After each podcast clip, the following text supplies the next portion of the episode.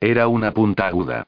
Empezó en su garganta, y luego continuó hacia abajo por el medio, recorriéndole el cuerpo, el cuello, el pecho, el vientre, la entrepierna, deslizándose en un movimiento constante, marcado por pequeños pinchazos, como si una aguja le fuera tocando la piel. Un cuchillo. Comprendió Jennifer. Y me encargaré de que su muerte sea terrible, número 4. ¿Está claro? Jennifer asintió con la cabeza otra vez, y la punta del cuchillo le tocó el vientre con un poco más de fuerza. Sí. Sí. Comprendo, susurró. Notó que la mujer se apartaba. El crujido de su ropa se desvanecía. Jennifer esperó escuchar que la puerta se cerraba, pero no oyó nada. Permaneció inmóvil en la cama, con el oso abrazado, tratando de entender lo que estaba ocurriendo. Escuchó atentamente, y justo cuando formulaba el pensamiento de que algo no iba bien, sintió que una mano la agarraba por el cuello y empezó a ahogarse. Podía sentir una fuerza inmensa que le robaba cada gota de aire de su pecho. Tuvo la sensación de que estaba siendo aplastada por una inmensa placa de cemento. El miedo y la sorpresa amenazaban con hacer que se desmayara. El dolor se extendió por detrás de la venda, rojo como la sangre. Pateó, sol o al aire. Subió la mano sin pensarlo, pero sus manos se detuvieron cuando escuchó la voz del hombre. Puedo hacerle mucho daño, número 4. Tal vez puedo hacer que sea peor. Su cuerpo se estremeció. Creyó que se iba a desmayar en la oscuridad de su venda, y luego se preguntó si no se habría desmayado ya, mientras se ahogaba con hilos de aliento. No olvide eso, susurró el hombre. Se estremeció tanto por el tono de la voz como por el mensaje. Recuerde, Usted nunca está a solas. Las manos del hombre súbitamente se aflojaron. Jennifer tosió, tratando desesperadamente de llenar sus pulmones. Su cabeza se tambaleó. No tenía ni idea de que el hombre había seguido en silencio a la mujer al entrar en la habitación. En ese momento todo estaba inconexo, sin sentido. Una pelea, un disparo, eso había creado una escena en su imaginación. Pero ellos dos en la celda juntos actuando al unísono no hicieron más que sumirla en un remolino de confusión. Sintió que giraba y luchó por agarrarse a algo que pudiera detenerla en su caída hacia el fondo del pozo de oscuridad. Silencio, número 4. No importa lo que escuche. Lo que sienta. Lo que usted crea que está ocurriendo fuera. Silencio. Si hace un ruido, será lo último que haga en este mundo, aparte de experimentar un dolor inimaginable. Jennifer cerró los ojos apretándolos con fuerza. Probablemente asintió ligeramente con la cabeza. No creyó haber hablado en voz alta. Escuchó la puerta que se cerraba. Se dio cuenta de que el hombre había atravesado la habitación sin que ella hubiera podido escuchar nada. Esto era tan terrible como cualquiera de las amenazas explícitas. Se quedó en la oscuridad, como recubierta de hielo. Una parte de sí quería moverse. Una parte de sí quería echar una mirada. Una parte de sí quería abandonar la cama. Esas eran las partes peligrosas, las que estaban en guerra contra las partes seguras que le decían que hiciera exactamente lo que le habían dicho. Trató de escuchar al hombre o a la mujer. Ningún sonido la respondió. Entonces escuchó algo conocido, algo que era a la vez horrible y amenazador por sí mismo. Una sirena. Una sirena de la policía o de los bomberos. Se acercaba rápidamente. Capítulo 34. Adrián giró bruscamente para evitar al otro vehículo y fue saludado con bocinazos y chirriar de neumáticos. El ruido resonó por todo el interior del Volvo, y no era difícil imaginar las maldiciones enfurecidas y los insultos que lo acompañaron. Miró hacia arriba y vio que obviamente se había pasado una luz roja y había evitado un accidente por un par de metros.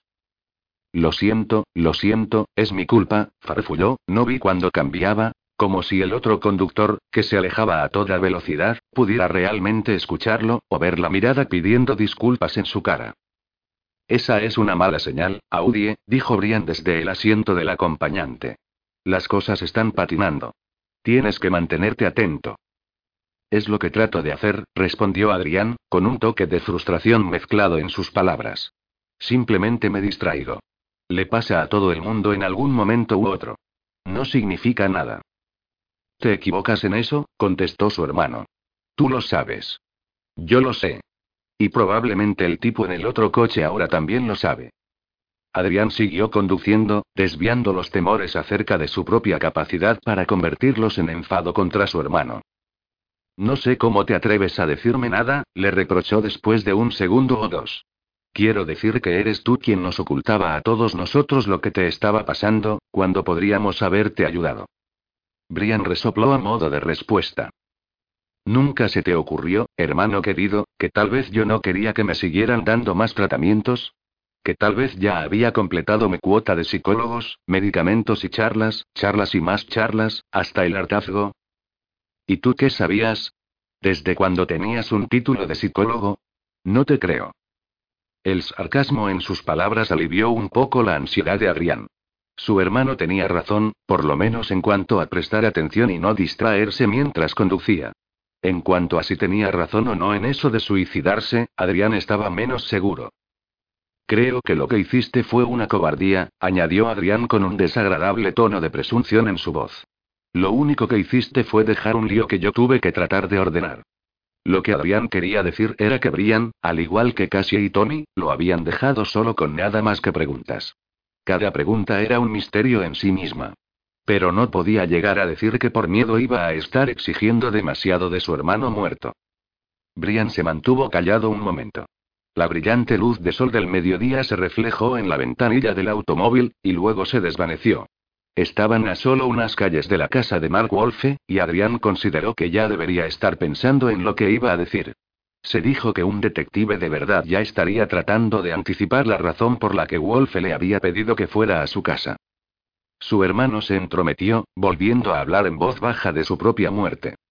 Lo que yo sabía, Audie, era que había dejado atrás una parte realmente importante de mí. La había dejado en algún lugar donde nunca podría recuperarla, por más que lo intentara. Estaba tratando de llenar un hueco que nunca iba a llenarse. Hacía que todo en mi vida pareciera un encubrimiento. A veces eso es lo que la guerra le hace a uno. No a todos, supongo. Pero para mí, pues bien, fue así. Pero eso no es verdad, pensó Adrián. Ahora entendemos mucho mejor lo que es el trastorno de estrés postraumático. Podría mostrarte los estudios hechos y también podría contarte los casos con éxito. Solo porque una vez uno pase por dificultades, eso no quiere decir que esté condenado para siempre. La gente sobrevive. La gente lo supera. La gente vuelve a florecer, pero no dijo nada de esto porque se daba cuenta de que el momento de haberlo dicho era cuando Brian estaba con vida. No en ese momento. Pasó de un mundo de muertes a un mundo de leyes. Quedó atrapado entre lo racional y lo irracional, y se pasó todo el tiempo tratando de distinguir entre lo uno y lo otro. Simplemente no pudo hacerlo. Brian suspiró antes de continuar. Como ves, hermano mío, allí estaba yo, que era casi un niño, y ya era experto en matar y morir, y ya sabía, maldita sea, que eso iba a estar dentro de mí para siempre. Independientemente de lo que hiciera el resto de mis días, eso nunca me iba a abandonar. La voz de Brian estaba llena de una suavidad que Adrián apenas reconoció. Su hermano siempre había sido de los que peleaban con fuerza y ferocidad en favor de clientes y de causas, de modo que escuchar su voz tan quebrada por la derrota era algo extraño, imposible. Adrián miró a un lado y ahogó un grito. La cara de Brian estaba surcada de sangre y la pechera de su camisa blanca estaba manchada con un profundo color carmesí. Su pelo estaba enredado y apelmazado. Adrián no podía ver el agujero que había hecho la bala en un lateral de su cabeza, pero sabía que estaba ahí, solo que fuera de su vista. ¿Sabes lo que me sorprendía, Audie? Tú siempre eras ese tipo académico e intelectual. Poesía y estudios científicos. Pero yo no tenía ni idea de lo fuerte que eras, continuó Brian, con un tono de voz neutro, periodístico. Yo no podría haber sobrevivido al hecho de que Tommy muriera allá en Irak. No podría haber continuado después de que casi chocara contra aquel árbol. Yo era egoísta. Vivía solo. Lo único que tenía eran clientes y causas. No permitía que entrara gente en mi vida. Eso lo hacía todo mucho más fácil para mí porque no tenía que preocuparme por los que amaba. Adrián volvió sus ojos otra vez al camino. Controló dos veces para asegurarse de estar dentro del límite de velocidad. La casa de Wolf está allí, informó Brian. Señalaba hacia adelante. Tenía el dedo ensangrentado. ¿Te quedarás conmigo? Quiso saber Adrián. Su pregunta flotó entre los dos. Si me necesitas, allí estaré, respondió Brian. Algo del viejo Brian, del Brian seguro de sí mismo, directo, fuerte, reapareció. Adrián vio que su hermano empezaba a sacudirse la pechera de su camisa, como si las manchas de sangre fueran migas de pan. Mira, Audie, tú puedes manejar a este tipo. Solo ten en mente lo que todo detective sabe. Siempre hay algo que relaciona todo. Hay algo por allí que te dirá por dónde buscar a Jennifer. Tal vez ya está ahí y va a aparecer pronto. Solo tienes que estar preparado para descubrirlo cuando pase como un rayo. Exactamente como ese automóvil en el semáforo. Tienes que estar listo para entrar en acción. Adriana sintió con la cabeza. Detuvo el coche en un lado de la calle y miró hacia la casa de Mark Wolfe. Mantente cerca, dijo, esperando que su hermano muerto pensara que era una orden, cuando en realidad era un ruego. Siempre estaré tan cerca como tú quieras, respondió Brian. Adrián vio que Wolfe estaba de pie en la entrada, observándolo. El delincuente sexual saludó con la mano en dirección a él, como cualquier buen vecino en una mañana de fin de semana. Adrián se sorprendió por lo alegre que parecía el interior de la casa de Wolfe. Las cosas estaban limpias y cuidadosamente ordenadas. La luz del sol entraba por las persianas abiertas. Había olor a primavera en la casa, probablemente impuesto por una generosa ración de aromatizador enlatado. Wolfe hizo un gesto hacia la sala de estar, que ahora ya le resultaba conocida. Cuando Adrián avanzó, la madre de Wolfe salió de la cocina. Saludó a Adrián afectuosamente, con un beso en la mejilla, aunque evidentemente no tenía recuerdo alguno de sus visitas anteriores. Luego se dirigió tan apresurada hacia una habitación trasera para ordenar un poco y doblar la ropa recién lavada que Adrián pensó que era una especie de comportamiento arreglado de antemano. Imaginó que Wolfe había aleccionado cuidadosamente a su madre sobre qué decir y qué hacer cuando llegara Adrián. Wolfe observó a su madre irse por un pasillo y cerró una puerta de la habitación de atrás cuando ella desapareció. No tengo mucho tiempo, dijo. Se pone intranquila cuando la dejo sola durante demasiado tiempo. ¿Y cuando usted va a trabajar? No me gusta pensar en eso. Una de sus amigas se pasa por aquí a menudo. Tengo una lista de mujeres que ella conocía antes de que todo esto empezara a ocurrir que están dispuestas, de modo que las llamo tantas veces como puedo. A veces las sacan a pasear. Pero debido a mis, vaciló, mis problemas con la ley, a la mayoría de ellas no les gusta que las vean por aquí. Así que contrato al muchacho de un vecino para que venga después del instituto y eche un vistazo un par de minutos. Los padres del chico no saben que tenemos este arreglo, porque si lo supieran, probablemente se lo prohibirían. De todos modos, ella no puede recordar su nombre nueve de cada diez veces, pero le gusta cuando él pasa de verla. Me parece que cree que el niño soy yo, solo que hace 20 años. De todos modos, eso me cuesta 10 dólares por día. Le dejo un sándwich para la comida, todavía puede comer ella sola, pero no sé cuánto tiempo más durará eso, porque si se ahoga, se detuvo. El dilema en que se encontraba era obvio.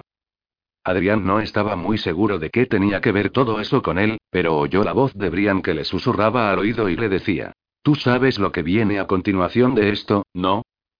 Segundos más tarde, Wolfe se giró hacia Adrián. Sé que teníamos un acuerdo, pero, Adrián pudo escuchar la risa sofocada de su hermano, necesito más. La promesa de que usted no irá a la policía no es suficiente. Necesito que me pague por lo que estoy haciendo. Se requiere mucho tiempo y energía. Yo podría estar haciendo horas extra en mi trabajo, ganando un poco más de dinero. Wolfe se trasladó a la sala de estar. Sacó el ordenador portátil de su madre de la bolsa de costura y empezó a conectarla a la pantalla grande de televisión. ¿Qué le hace pensar? Empezó Adrián, pero fue interrumpido. Sé todo sobre usted, profesor. Sé muy bien cómo son las cosas con ustedes, los tipos académicos. Son ricos. Todos ustedes tienen dinero guardado en algún lugar. Todos esos años recibiendo subvenciones del gobierno para investigar, todos los beneficios que reciben del Estado. Sus colegas en la escuela de negocios probablemente les orientan para que realicen buenas inversiones. Ya se sabe, ese Volvo viejo. La ropa desgastada. Usted puede dar la impresión de no tener ni un céntimo, pero sé que tal vez tiene millones escondidos en alguna cuenta. Adrián pensó que las personas que decían lo sé todo sobre algo o alguien, en general no sabían nada. Pero se guardó esta opinión. ¿Qué es lo que está buscando? Mi parte. Unos honorarios adecuados por mi tiempo. Brian estaba susurrando instrucciones en el oído de Adrián, quien podía percibir un cierto regocijo en la voz de su hermano. El placer de todo abogado. Poner trampas. Esto me suena a extorsión. No. Es un pago por servicios prestados. Adriana sintió con la cabeza. Todo lo que hizo fue seguir las claras indicaciones de su hermano, que le daba instrucciones rápidas. Pídele el teléfono. Adrián hizo lo que se le decía. Bien. ¿Tiene usted un teléfono móvil para que pueda hacer una llamada? Me temo que nunca llevo uno conmigo. Wolfe sonrió. Metió la mano en el bolsillo y sacó el teléfono. Se lo dio a Adrián.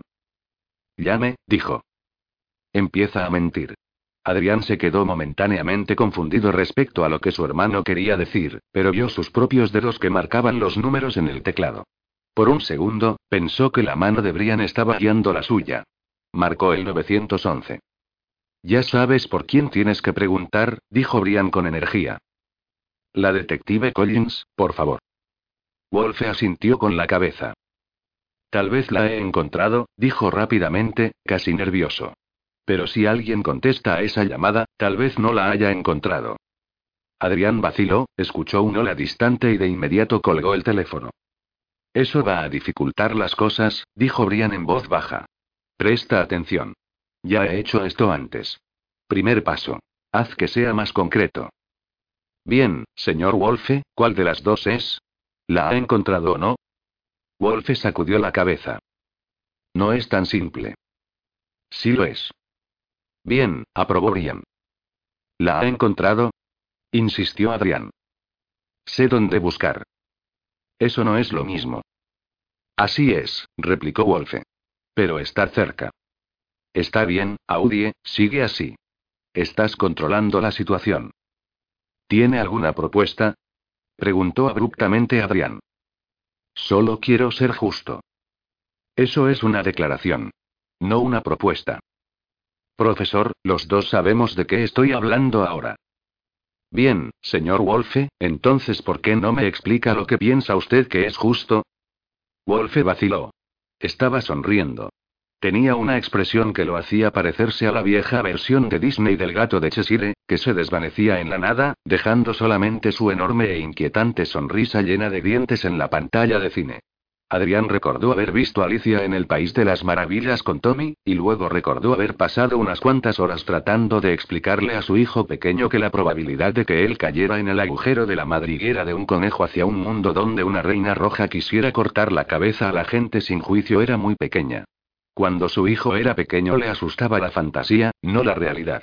Podía ver un programa sobre ataques de tiburones en California o sobre leones hambrientos en el Serengeti y estaba fascinado. Pero las orugas que fuman en narguile hacían que diera vueltas y vueltas gritando en la oscuridad en lugar de dormir. Audie, no dejes que tu mente se disperse. Brian era insistente. Alerta. ¿Sabe, profesor? No estoy completamente seguro.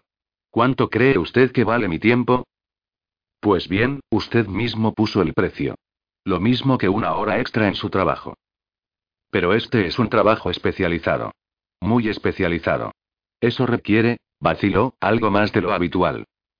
Señor Wolfe, si usted va a tratar de sacarme algún dinero, por favor, sea preciso. Bien, le alentó Brian. Eso le va a descolocar. Adrián pensó que su hermano muerto sabía mucho más sobre psicología criminal de lo que él nunca había sospechado que podría saber. Bueno, continuó Wolfe, ¿cuánto vale para usted? El éxito es invalorable, señor Wolfe. No tiene precio. Pero, por otro lado, no estoy dispuesto a pagar por el fracaso. Póngale un precio, sugirió Wolfe. Quiero saber hasta qué punto debo esforzarme. Usted simplemente va a cambiar cualquier cifra que yo proponga en algún momento más adelante. Si yo digo mil, diez mil o un millón, usted simplemente va a duplicarlo o triplicarlo cuando tenga algo para mí. No es así. Wolfe se quedó desconcertado por un instante. Adrián sabía que había marcado un tanto. No podía creer que estuviera negociando fríamente acerca de la desaparición de Jennifer. Le sorprendía. Le diré una cosa, señor Wolfe. Pondremos una recompensa. Esto es como esos viejos carteles de se busca vivo o muerto de las películas de vaqueros. Digamos 20 mil dólares. Esa es una suma importante. Si usted consigue información que conduzca a encontrarla y traerla a su casa, si eso es así, entonces yo le pagaré 20 mil dólares. Ayude a salvar a Jennifer, y conseguirá un montón de dinero. No consiga nada, y usted no recibirá nada. Ese es su incentivo financiero. Si yo fuera usted, no llevaría sus patéticos esfuerzos de extorsión a la familia de ella ni a nadie más, porque la policía sería menos comprensiva que yo, y usted acabaría en prisión. Pero yo soy un poco diferente, estoy un poco loco. Adrián sonrió como podría hacerlo el malo de la película, así que le permitiré que me saque un poco de dinero. ¿Cómo puedo confiar en usted? Quiso saber Wolfe. Adrián dejó escapar una risa áspera.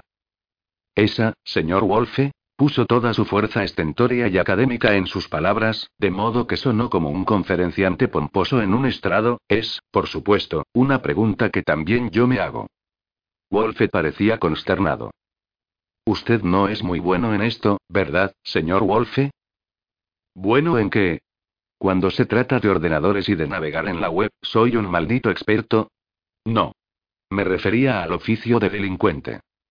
Wolfe sacudió la cabeza. Regresó a su ordenador. No soy un delincuente. Nunca lo he sido. Podemos debatir eso en alguna otra ocasión. No es un delito, profesor. Lo que me gusta. Es solo, se detuvo, pero si fue porque se dio cuenta de lo estúpido que parecía o no, Adrián no podía saberlo. Muy bien, profesor. Mientras nos entendamos entre nosotros, 20 mil dólares.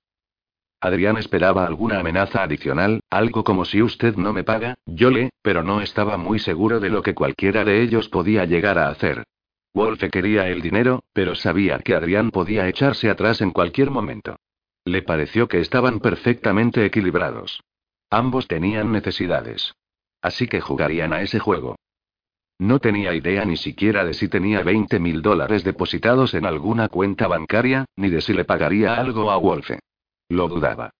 Pudo sentir la mano de Brian sobre su hombro y escuchó la voz de su hermano. Él lo sabe también, Audie. No es estúpido. Así que eso quiere decir que va a hacer otra jugada. Tienes que estar preparado para cuando él la haga. Wolfe no se dio cuenta de la lenta inclinación de cabeza de Adrián. No soy una mala persona, dijo Wolfe. A pesar de lo que esos policías digan. Adrián no respondió. Deseaba que Brian le suministrara rápidamente alguna réplica ingeniosa, pero el otro se mantuvo en silencio. Adrián se preguntó si Brian estaba tan sorprendido como él por el comportamiento del delincuente sexual. Yo no soy el villano aquí, continuó Wolfe, casi repitiéndose. Estaba hablando en voz baja, como si no le importara realmente lo que Adrián pensara. Nunca he dicho que lo fuera, replicó Adrián. Esa era una mentira y se sintió como un tonto por decir tal cosa en voz alta. Las teclas del ordenador sonaban como el redoble de un tambor que conducía a una sinfonía. ¿Esa es ella? preguntó Walter repentinamente. Era la última hora de la tarde y Terry Collins estaba sentada en su automóvil fuera de la casa de los Riggins, reuniendo fuerzas para caminar hasta la entrada y dar malas noticias. Sobre el tronco de un árbol cercano alguien, supuso que había sido Scott, había clavado, con grapas, un cartel casero con la imagen de Jennifer y la palabra desaparecida en letras mayúsculas. En un sitio decía vista por última vez y en otra parte si alguien la ve, por favor llamar al, seguida por los números de teléfono. No era distinto del tipo de carteles que la gente del extrarradio hace para perros y gatos perdidos. Solo que esos animales probablemente ya habían sido atropellados por un automóvil o incluso habían servido de alimento a los coyotes que ocupaban las áreas boscosas cercanas, a los que les gustaba hacer caer a los perros pequeños en trampas fratricidas. Le sorprendía un poco que no hubieran llamado todavía a los canales de televisión. La inclinación natural de las personas como Scott era convertir una desaparición en un espectáculo. Mary estaría delante de las luces y las cámaras, con los ojos llenos de lágrimas, retorciéndose las manos, rogándole a quien fuera que simplemente dejara libre a la pequeña Jennifer. Eso, Terry lo sabía, era tan inútil como patético. Terry recogió algunos documentos de la policía y copias de las hojas de búsquedas dedicadas a personas desaparecidas. Una colección que daría la impresión de que se había estado ocupando del caso, cuando lo que realmente representaba era frustración tras frustración. Había dejado en su oficina todo lo referido a la cinta de seguridad de la estación de autobuses, y todo lo relacionado con sus conversaciones con Adrián Thomas. Exhaló despacio y volvió a mirar hacia la casa de los Ringins. Se preguntaba qué haría ella si uno de sus hijos llegara a desaparecer. Quedaría atrapada, se dio cuenta, entre el deseo de apartarse de cada recuerdo que hubiera quedado grabado en toda la casa y la imposibilidad de abandonar la esperanza de que tenía que permanecer allí esperando, en caso de que lo improbable ocurriera y el niño perdido apareciera de regreso en la puerta. Imposible decidir, pensó. Tanto dolor e incertidumbre. Deseó ser mejor en lo que tenía que hacer. Cuando bajó de su automóvil y caminó por la acera hacia la casa de los Riggins, la sorprendió el aislamiento. Había gente fuera en las otras residencias aprovechando las últimas horas del día para rastrillar las hojas muertas que quedaban del invierno, o sembrando plantas perennes en los jardines, que finalmente comenzaban a revivir con la primavera. Podía escuchar los ruidos de máquinas eléctricas y cortadoras de césped, mientras la gente ponía en marcha los inevitables proyectos típicos de una casa de las afueras que habían sido pospuestos durante los oscuros y breves días que acaban de pasar. La casa de los Riggins, en contraste, no daba ninguna señal de actividad. Ningún ruido. Ningún movimiento. Parecía una casa que había sido azotada por los vientos fuertes y dañada por las garras del invierno. Golpeó y escuchó pasos antes de que la puerta se abriera. Allí apareció Mary Riggins. Nada de saludos.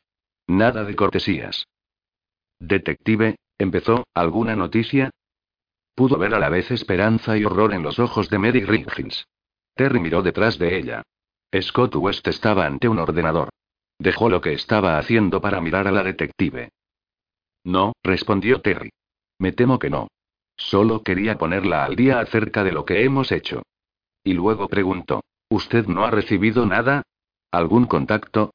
¿Algo que pudiera? Se detuvo cuando vio el vacío en los ojos de Mary Riggins.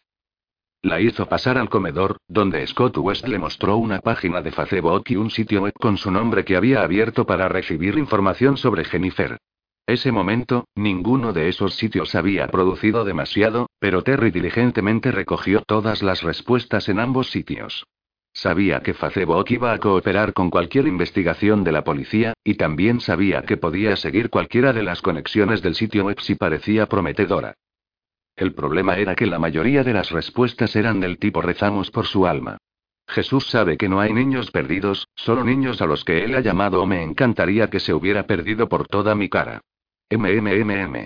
Estas réplicas vagamente obscenas eran totalmente predecibles, tan predecibles como las respuestas religiosas. También había algunos mensajes del tipo sé exactamente dónde está, pero todos estos parecían querer dinero antes de dar más explicaciones. Terry hizo un recordatorio mental de pasar al FBI cualquier cosa que oliera remotamente a extorsión. Observó todo el material y se dio cuenta de que podía dedicar su vida entera a rastrear cada respuesta.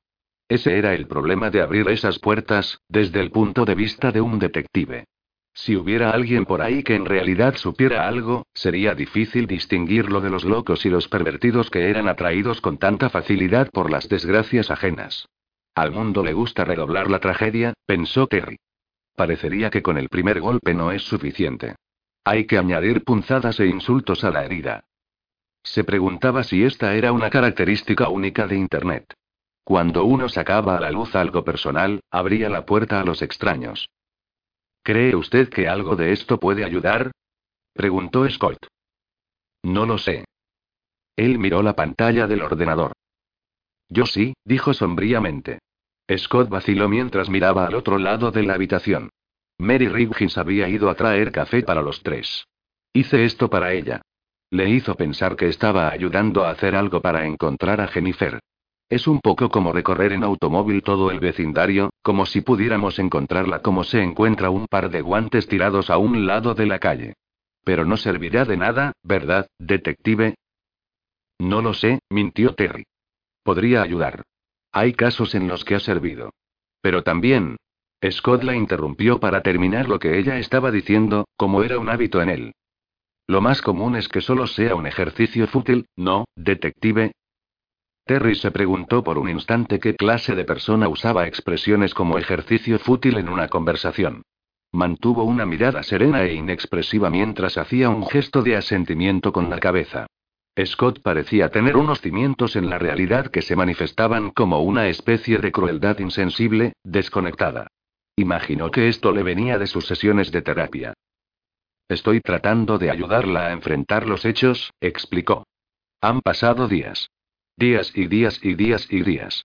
Las horas pasan, estamos sentados aquí, como si estuviéramos esperando que sonara el teléfono y fuera Jennifer diciendo, Hola, ¿podéis pasar a recogerme por la parada del autobús? Pero esa llamada en realidad no va a producirse. No hemos sabido nada. Es como si la tierra se hubiera tragado a Jennifer. Scott se reclinó en su silla y agitó la mano en el aire. Esto es un mausoleo. Mary no puede simplemente sentarse en la oscuridad el resto de su vida, esperando. Terry pensaba que era exactamente lo que Mary debía de estar haciendo. Todos siempre quieren que las demás personas sean objetivas hasta que se trata de su propio hijo, cuando es él quien está involucrado. Entonces no hay realidad. Solo existe la posibilidad de hacer lo que se puede. Y eso siempre será así, se dio cuenta. No creía que hablar sobre enfrentar los hechos tuviera ningún sentido. Pero se daba cuenta de que se encontraba del lado equivocado de la ecuación que estaba siendo escrita en el hogar de los Riggins. Aceptó una taza de café de la mano de Mary Riggins, y la observó cuando se sentó delante de ella. Ahora envejecerá rápido, pensó Terry. Cada palabra que yo pronuncie solo añadirá más años a su corazón. Tendrá 40 años cuando yo empiece a hablar y 100 cuando termine. Ojalá tuviera buenas noticias, comenzó a decir en voz baja. Capítulo 35.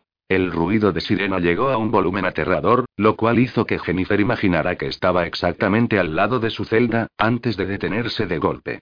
Pudo escuchar los ruidos sordos y graves de varias puertas de automóvil que se cerraban de golpe. Esto fue seguido de inmediato por un tableteo, como de una ametralladora sobre una puerta lejana. No escuchó efectivamente que nadie gritara. Policía. Abran. Pero su imaginación llenó el hueco, especialmente cuando escuchó pasos apresurados que resonaban como una cadencia de tambor que venía de un piso superior. Permaneció inmóvil, helada, pero no porque eso fuera lo que le habían dicho que hiciera, sino más bien porque estaba sobrecogida por pensamientos e imágenes que se formaban en algún sitio en la oscuridad, precisamente delante de ella. La palabra rescate se adhirió vagamente a su corazón. Jennifer ahogó un grito, un estallido repentino desde dentro que se convirtió en un sollozo. Esperanza. Posibilidad. Alivio. Todas estas cosas, y muchas más, la atravesaron como la corriente de un río sin freno, una corriente de entusiasmo. Sabía que la cámara la estaba observando, y si la cámara estaba captando cada movimiento que ella hacía, sabía que la imagen estaba apareciendo en alguna pantalla en algún lugar. Pero, por primera vez, en ese momento había otra persona que podría verla. Alguien que no era ni el hombre ni la mujer. No alguien anónimo y sin cuerpo. Alguien que podría estar de su lado. No, pensó, alguien que está totalmente de mi lado. Jennifer se volvió ligeramente en dirección a la puerta de la celda. Se inclinó hacia adelante, escuchando. Trató de escuchar voces, pero solo había silencio. Se dijo a sí misma que esto era bueno. En su mente, Jennifer imaginó lo que estaba ocurriendo. Han tenido que abrir la puerta de entrada. No se puede no abrir la puerta cuando quien está llamando es la policía. Hablaron entre ellos. Es usted. Y tenemos razones para creer que ustedes están reteniendo a una joven aquí. Jennifer Riggins. ¿La conoce? El hombre y la mujer dirán que no, pero sin conseguir que la policía se vaya, porque los policías no les creen. Los policías se muestran firmes. Nada de tonterías. No están dispuestos a aceptar mentiras. Entrarán por la fuerza y ya deberían estar en alguna habitación de arriba. La policía es precavida, están haciendo preguntas. Educados, pero enérgicos. Saben que estoy aquí, o tal vez solo saben que estoy cerca, pero no saben aún dónde. Es solo cuestión de tiempo, señor piel marrón. Estarán aquí en cualquier momento. El hombre está tratando de dar excusas. La mujer está tratando de persuadir a la policía de que no ocurre nada malo, pero la policía no se traga eso. El hombre y la mujer, ahora son ellos los que tienen miedo. Saben que todo ha terminado para ellos. Los policías sacan sus armas. El hombre y la mujer tratan de correr, pero son rodeados. No tienen por dónde escapar. En un momento, ya mismo, los policías sacan las esposas. Lo he visto en 100 películas y en 100 series de televisión. Los policías obligan al hombre y a la mujer a tumbarse en el suelo y los esposan. Tal vez la mujer empezará a llorar y el hombre dirá palabrotas. Mierda, mierda, pero a los policías no les importa. Para nada. Han escuchado esas cosas antes un millón de veces. Uno de ellos estará diciendo. Tiene derecho a guardar silencio mientras los otros empiezan a separarse para buscarnos, señor piel marrón. Presta atención, los oiremos en cualquier momento. La puerta va a abrirse y alguien dirá, Dios. O algo así, y luego nos ayudarán. Cortarán la cadena de mi cuello. ¿Estás bien? ¿Estás herida? Romperán la venda. Alguien gritará. Necesitamos una ambulancia. Y otro nos estará diciendo. Tranquila ahora, ¿puedes moverte? Cuéntanos qué te han hecho. Y les contaré todo, señor piel marrón. Les diré todo. Tú puedes ayudarme. Y luego, antes de que nos demos cuenta, me ayudarán a vestirme y este sitio estará lleno de enfermeros y más policías. Y yo estaré en medio de todo. Alguien me dará un teléfono móvil y mamá estará allí. Estará llorando porque está muy feliz y quizá esta vez la perdone un poquito, porque de verdad quiero ir a mi casa, señor piel marrón. Solo quiero ir a mi casa. Tal vez gracias a todo esto podamos empezar de nuevo. Sin Scott. Tal vez un nuevo instituto, con nuevos compañeros que no sean tan malos, y todo será diferente a partir de ahora. Será como cuando papá todavía estaba vivo, solo que él no estará ahí, pero podré sentirlo otra vez. Sé que él es quien les ha ayudado a encontrarme, aunque esté muerto. Ha sido como si él les hubiera dicho dónde buscar, y vinieron y nos encontraron. Y entonces, señor piel marrón, los policías nos sacarán. Será de noche y habrá cámaras con flashes y periodistas haciendo preguntas a gritos, pero no diré nada, porque me voy a casa. Tú y yo, juntos. Nos pondrán en la parte de atrás de un coche patrulla, y la sirena comenzará a sonar y algún agente de tráfico dirá, Eres una chica con suerte, Jennifer. Llegamos justo a tiempo. Entonces, ¿estás lista para irte a tu casa ahora? Y yo responderé, sí. Por favor. Y en una o dos semanas, tal vez, alguien de 60 minutos o de la CNN llamará por teléfono y dirá que van a pagarme un millón de dólares solo por escuchar la historia de Jennifer, y entonces, señor piel marrón, les contaremos cómo fue todo. Seremos famosos y ricos y todo será diferente a partir de ahora. En cualquier momento van a llegar. Escuchó atentamente, a la espera de que una parte de la fantasía hiciera algún ruido y le confirmara lo que ella sabía que estaba ocurriendo un poco más allá de su alcance. Pero no hubo ruido alguno. Lo único que podía escuchar era su propia respiración, rápida, áspera. Le habían dicho que guardara silencio. Sabía que eran capaces de hacer casi cualquier cosa. Había reglas que ella no podía violar. La obediencia lo era todo. Pero aquella era su oportunidad aunque no estaba segura de cómo manejarla. Cada segundo de silencio era agudo, espinoso. Podía sentir que se estremecía cuando los conocidos espasmos musculares atormentaban su cuerpo. Mantenerse inmóvil era casi imposible. Era como si cada terminación nerviosa por separado, cada uno de los diferentes órganos dentro de ella, cada latido de sangre a través de sus venas tuvieran una exigencia diferente y un programa de acción distinto. Tenía la sensación de que la estaban haciendo girar, era como el primer momento en una montaña rusa, cuando los rieles caen abruptamente, y el vagón de pronto se hunde a gran velocidad en el ruido. Jennifer esperó. Era una agonía. Se sentía como si estuviera a centímetros de ser rescatada. Estiró la cabeza, tratando de escuchar algo que le permitiera saber qué estaba ocurriendo. Pero el silencio la paralizó. Y entonces pensó, esto se está prolongando demasiado. Señor piel marrón, esto se está prolongando demasiado. Estaba empezando a dominarla el pánico y consideró todas las cosas que podía hacer.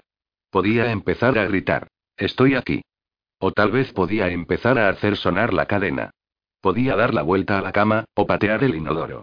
Algo para que quien quiera que estuviera arriba se detuviera, escuchara y supiera que ella estaba cerca. Haz algo. Algo. Algo para que no se vayan. Ya no podía soportar más, y sacó las piernas por el borde de la cama, pero era como si fueran de goma, estaban débiles, sin fuerza. Se obligó a levantarse. Todo estaba a punto de ocurrir. Sabía que tenía que gritar pidiendo ayuda, tenía que hacer algún ruido estruendoso, un chillido, un grito, algo que pudiera hacer que llegara ayuda. Jennifer abrió la boca y tomó fuerzas. Y entonces, con la misma rapidez, se detuvo. Me van a hacer daño. No. La policía te va a escuchar. Ellos te salvarán. Si la policía no viene, me matarán. Se le ahogaba la respiración en el pecho. Tenía la sensación de que la estaban aplastando. Me matarán de todos modos. No. Soy valiosa. Soy importante. Significo algo. Soy la número cuatro. Ellos necesitan a la número cuatro. Estaba atrapada entre todas esas posibilidades. Todo la asustaba. Jennifer sabía que tenía que salvarse. Pero detrás de la venda, era como si pudiera ver dos caminos, ambos peligrosamente cerca de un despeñadero, y no podía descubrir cuál de los dos era el camino seguro, el camino correcto, y sabía que cualquiera que escogiera sería un camino sin regreso, el sendero iba a desaparecer detrás de ella. Podía sentir las lágrimas calientes que bajaban por sus mejillas. Quería desesperadamente escuchar algo que le dijera qué camino tomar, pero el silencio la torturaba tanto como cualquiera de las cosas que el hombre y la mujer le habían hecho. Jennifer pensó. Voy a morir. De una manera u otra, voy a morir. Nada tenía sentido. Nada estaba claro. No había ninguna manera de decir con alguna certeza que era lo correcto o que era lo equivocado. Apretó al señor piel marrón con fuerza. Y entonces, como si fuera la mano de otra persona que empujaba la suya con insistencia, levantó el borde de la venda. No lo hagas. Gritó el cineasta. Sí. Sí. Hazlo. Gritó su esposa, la bailarina. Ambos estaban como pegados delante de la pantalla plana de televisión instalada sobre la pared de ladrillo visto en su loft del solo. El cineasta era un hombre delgado y enjuto pero fibroso, de casi 40 años, que vivía muy bien después de especializarse en hacer documentales sobre la pobreza en el tercer mundo, financiado por varias ONG. Él y su esposa habían sido casados recientemente por un amigo gay que, frustrado, había colgado los hábitos sacerdotales y que probablemente no tenía ningún derecho legal para realizar la ceremonia. Ella era igualmente delgada, con una melena como de medusa que caía en una cascada de rizos negros. Era una artista que aparecía con frecuencia en clubes nocturnos y en pequeños escenarios, no del tipo de los que aparecían en las listas de la New Yorker Magazine, lo cual le daba una dudosa credibilidad, aunque ella secretamente habría preferido ser parte de la corriente principal, donde había más dinero y mayor fama. Tiene que luchar para liberarse. exclamó la esposa entusiasmada. Su marido negó con la cabeza. Tiene que ser más lista que ellos. Es como enfrentarse a un hombre con un arma, empezó a decir, pero fue rápidamente interrumpido. Es casi una niña. ¿Más lista que ellos? Ni pensarlo. Esa era la segunda suscripción a WordComesNext.com de la pareja. Consideraron que el dinero que pagaban para unirse a la red formaba parte de su trabajo y por lo tanto se lo podía deducir de los impuestos. Película de vanguardia, nuevo estilo de actuación. A menudo, después de mirar a la número 4, mantenían sesudas y profundas conversaciones sobre lo que habían visto, y su relación con el arte contemporáneo. Ambos consideraban que whatcomesnext.com era como una extensión del mundo de Warhol y de Factory, de los que todos se habían burlado hacía décadas, pero que en ese momento habían crecido en la opinión de los críticos y los pensadores a los que ellos seguían. La número 4 les fascinaba a los dos, pero colocaban su interés en una esfera intelectual, no queriendo reconocer la naturaleza delictiva o voyeurista de su participación.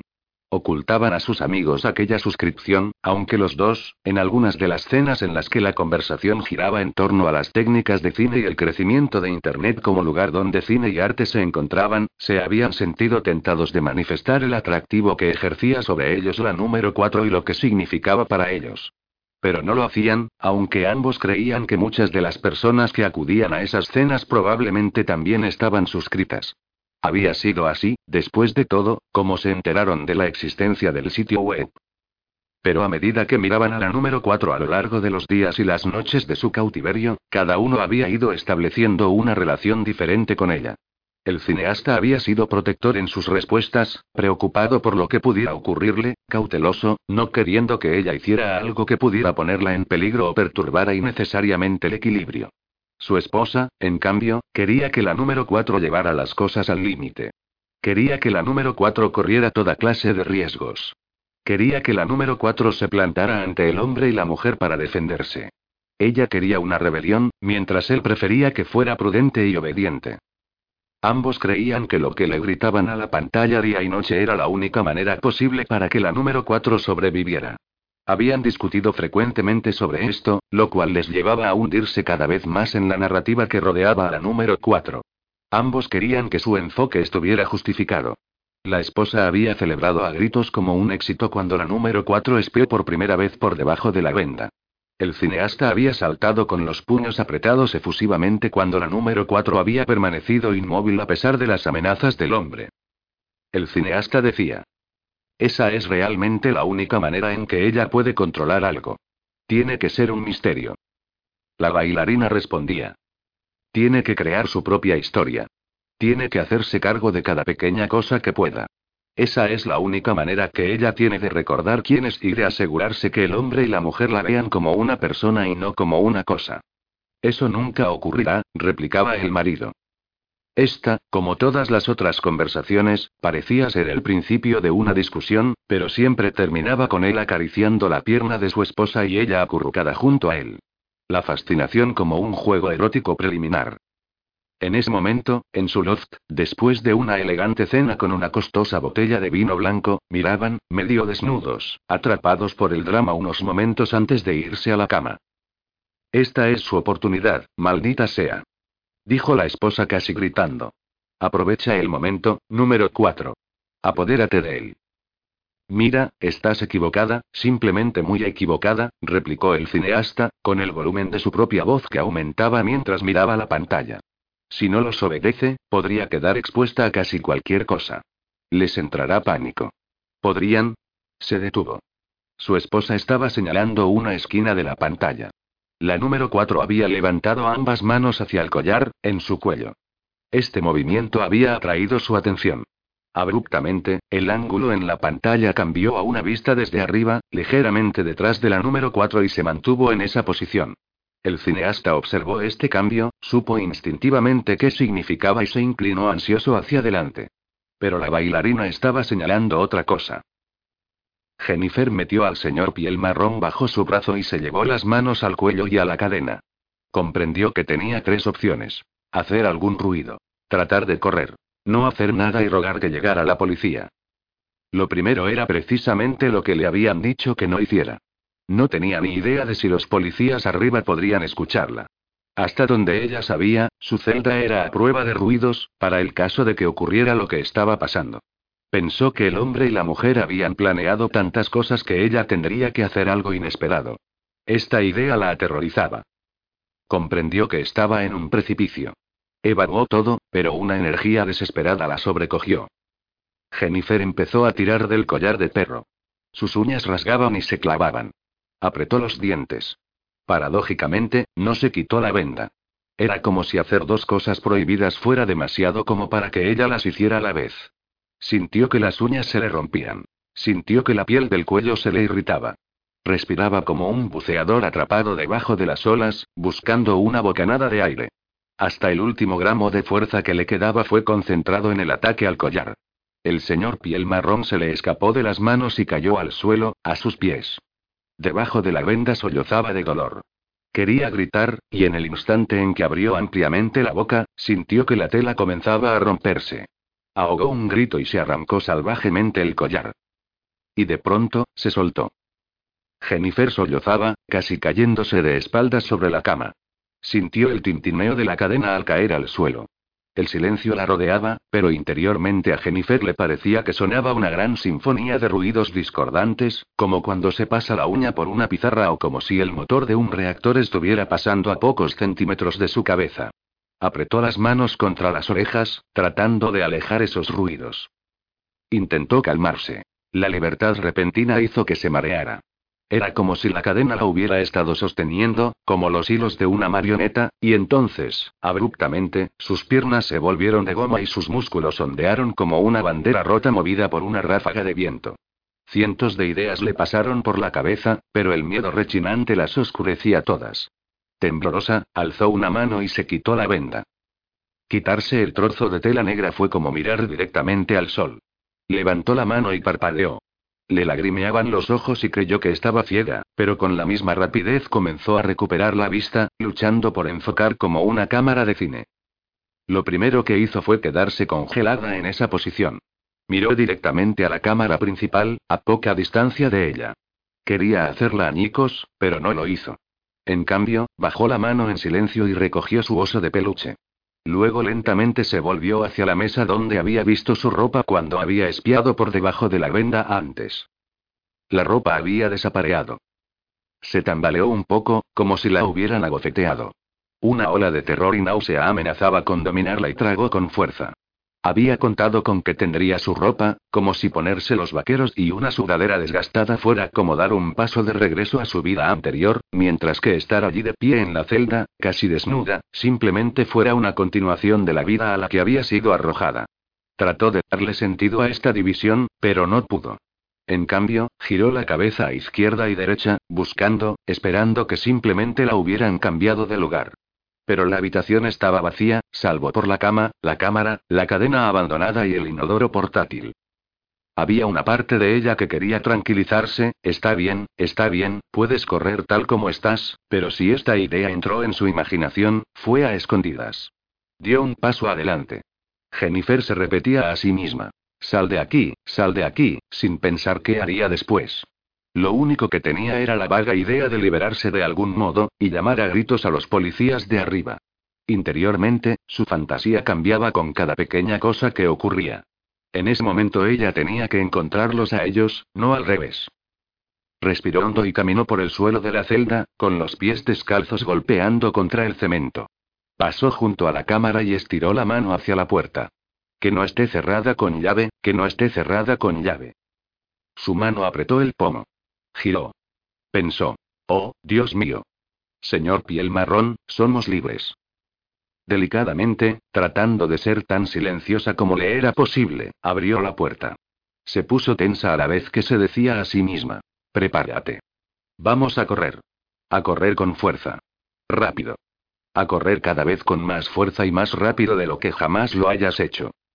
Tuvo tiempo para respirar una sola vez, un solo vistazo al lugar donde estaba. Vio un viejo sótano oscuro y sombrío, lleno de olor a humedad, una ventana con marco de madera llena de cielo nocturno, cubierta de telarañas y escombros cubiertos de polvo. Una luz, más brillante que cualquier luz que hubiera visto nunca, estalló en sus ojos, cegándola en un instante. Ahogó un grito, abrazada a su oso, tratando de bloquear la explosión. Era como un fuego que avanzaba hacia ella. De pronto todo se volvió completamente negro como una capucha, exactamente como la capucha que la cubrió desde el momento de su cautiverio, la que le ponían en la cabeza, eliminando toda luz. Escuchó la voz severa de la mujer. Malas decisiones, número 4. Por un segundo luchó desenfrenadamente, pero luego fue arrojada al suelo y sujetada con algo metálico que le infligía mucho dolor. Cualquier terror que hubiera conocido los días anteriores se unió en un horrible y único segundo que pareció dispararse como un gran agujero oscuro. Después, cayó pesadamente, dominada por la impotencia. La bailarina sacudió la cabeza. Maldición, exclamó, instantáneamente triste, pero todavía fascinada. Maldición, suspiró el marido cineasta. Te lo dije, susurró en voz muy baja mientras observaban que la número cuatro luchaba impotente. Esto está muy mal, dijo su esposa. Pero no apagó la transmisión de la web. En cambio, cogió la mano del marido y se estremeció mientras se acomodaban otra vez en el sillón, totalmente incapaces de apartarse de la pantalla. Siguieron mirando. Al mismo tiempo, en la Universidad de Georgia, en la residencia Tau Epsilon Phi, el muchacho de la fraternidad envió un mensaje de texto a su compañero de habitación atrapado todavía en su clase nocturna. Decía: Mierda. Ganamos. Lo están pasando ahora. Te lo estás perdiendo. Tiró su teléfono a un lado y se concentró en la pantalla. Sus labios estaban secos, su garganta reseca, y le pareció que la habitación de la residencia de estudiantes se había vuelto sumamente calurosa. Estiró la mano y agarró el borde de su mesa, como si necesitara sostenerse para no balancearse de un lado a otro. Sabía que lo que estaba mirando era real, los gritos de la número 4 de ninguna manera podrían ser falsos, y se movió en su asiento, a la vez excitado y avergonzado. En la esquina de la pantalla, frente a él, el reloj de la violación se detuvo por un momento en un número, que destelló en rojo antes de regresar a cero. Capítulo 36. No, dijo Adrián. No. No. No. No, fue repitiendo. Imagen tras imagen de mujeres jóvenes pasaban en la pantalla. Todas estaban participando de varios actos sexuales, o si no, adoptaban diversas poses para una webcam que las firmaba cubiertas de burbujas de jabón mientras se daban una ducha, desnudas mientras se maquillaban exageradamente o atendían eróticamente a un hombre o a otra mujer. Generalmente un hombre con tatuajes o una mujer de pelo rubio ondulado. Algunas eran nacientes estrellas pornográficas. Otras eran simplemente aficionadas. Había estudiantes de la universidad y prostitutas. Todas parecían jugar para la cámara. Adrián consideró que todas parecían animadas y hermosas, y al mismo tiempo misteriosas. Se reprendió interiormente. Años de estudiar psicología, y no puedes decir por qué alguien se iba a exponer de manera tan íntima para que cualquier desconocido mirara. Por supuesto que conocía una respuesta. Dinero. Adrián giró hacia el delincuente sexual, que estaba ordenando cada anotación. Esperaba que Mark Wolfe se mostrara exasperado y alzara sus manos en gesto de frustración, porque así era como se sentía él, pero Wolfe no hizo nada de eso. Simplemente continuó apretando teclas en el ordenador y haciendo aparecer imágenes, entrando en un sitio web tras otro, haciendo aparecer una cascada de pornografía en el ordenador. Wolfe tenía el estilo de un maestro, sin dejar de hacer clic, rara vez deteniéndose para echar una mirada prolongada a las fotografías o los vídeos que inundaban la pantalla, haciendo caso omiso del constante gemir y grumir que salía de los altavoces. Adrián también estaba prestando poca atención a los detalles concretos de cada imagen, como si la repetición entumecedora le hubiera de alguna manera inmunizado contra cualquier cosa que se presentara ante sus ojos, atento en cambio a alguna señal que revelara que habían tropezado con Jennifer. La voz de Brian le susurró al oído. Audie, lo que él te está mostrando es el mundo común de la pornografía. Pero el mundo que tú quieres está en algún otro lugar. Se movió en su asiento.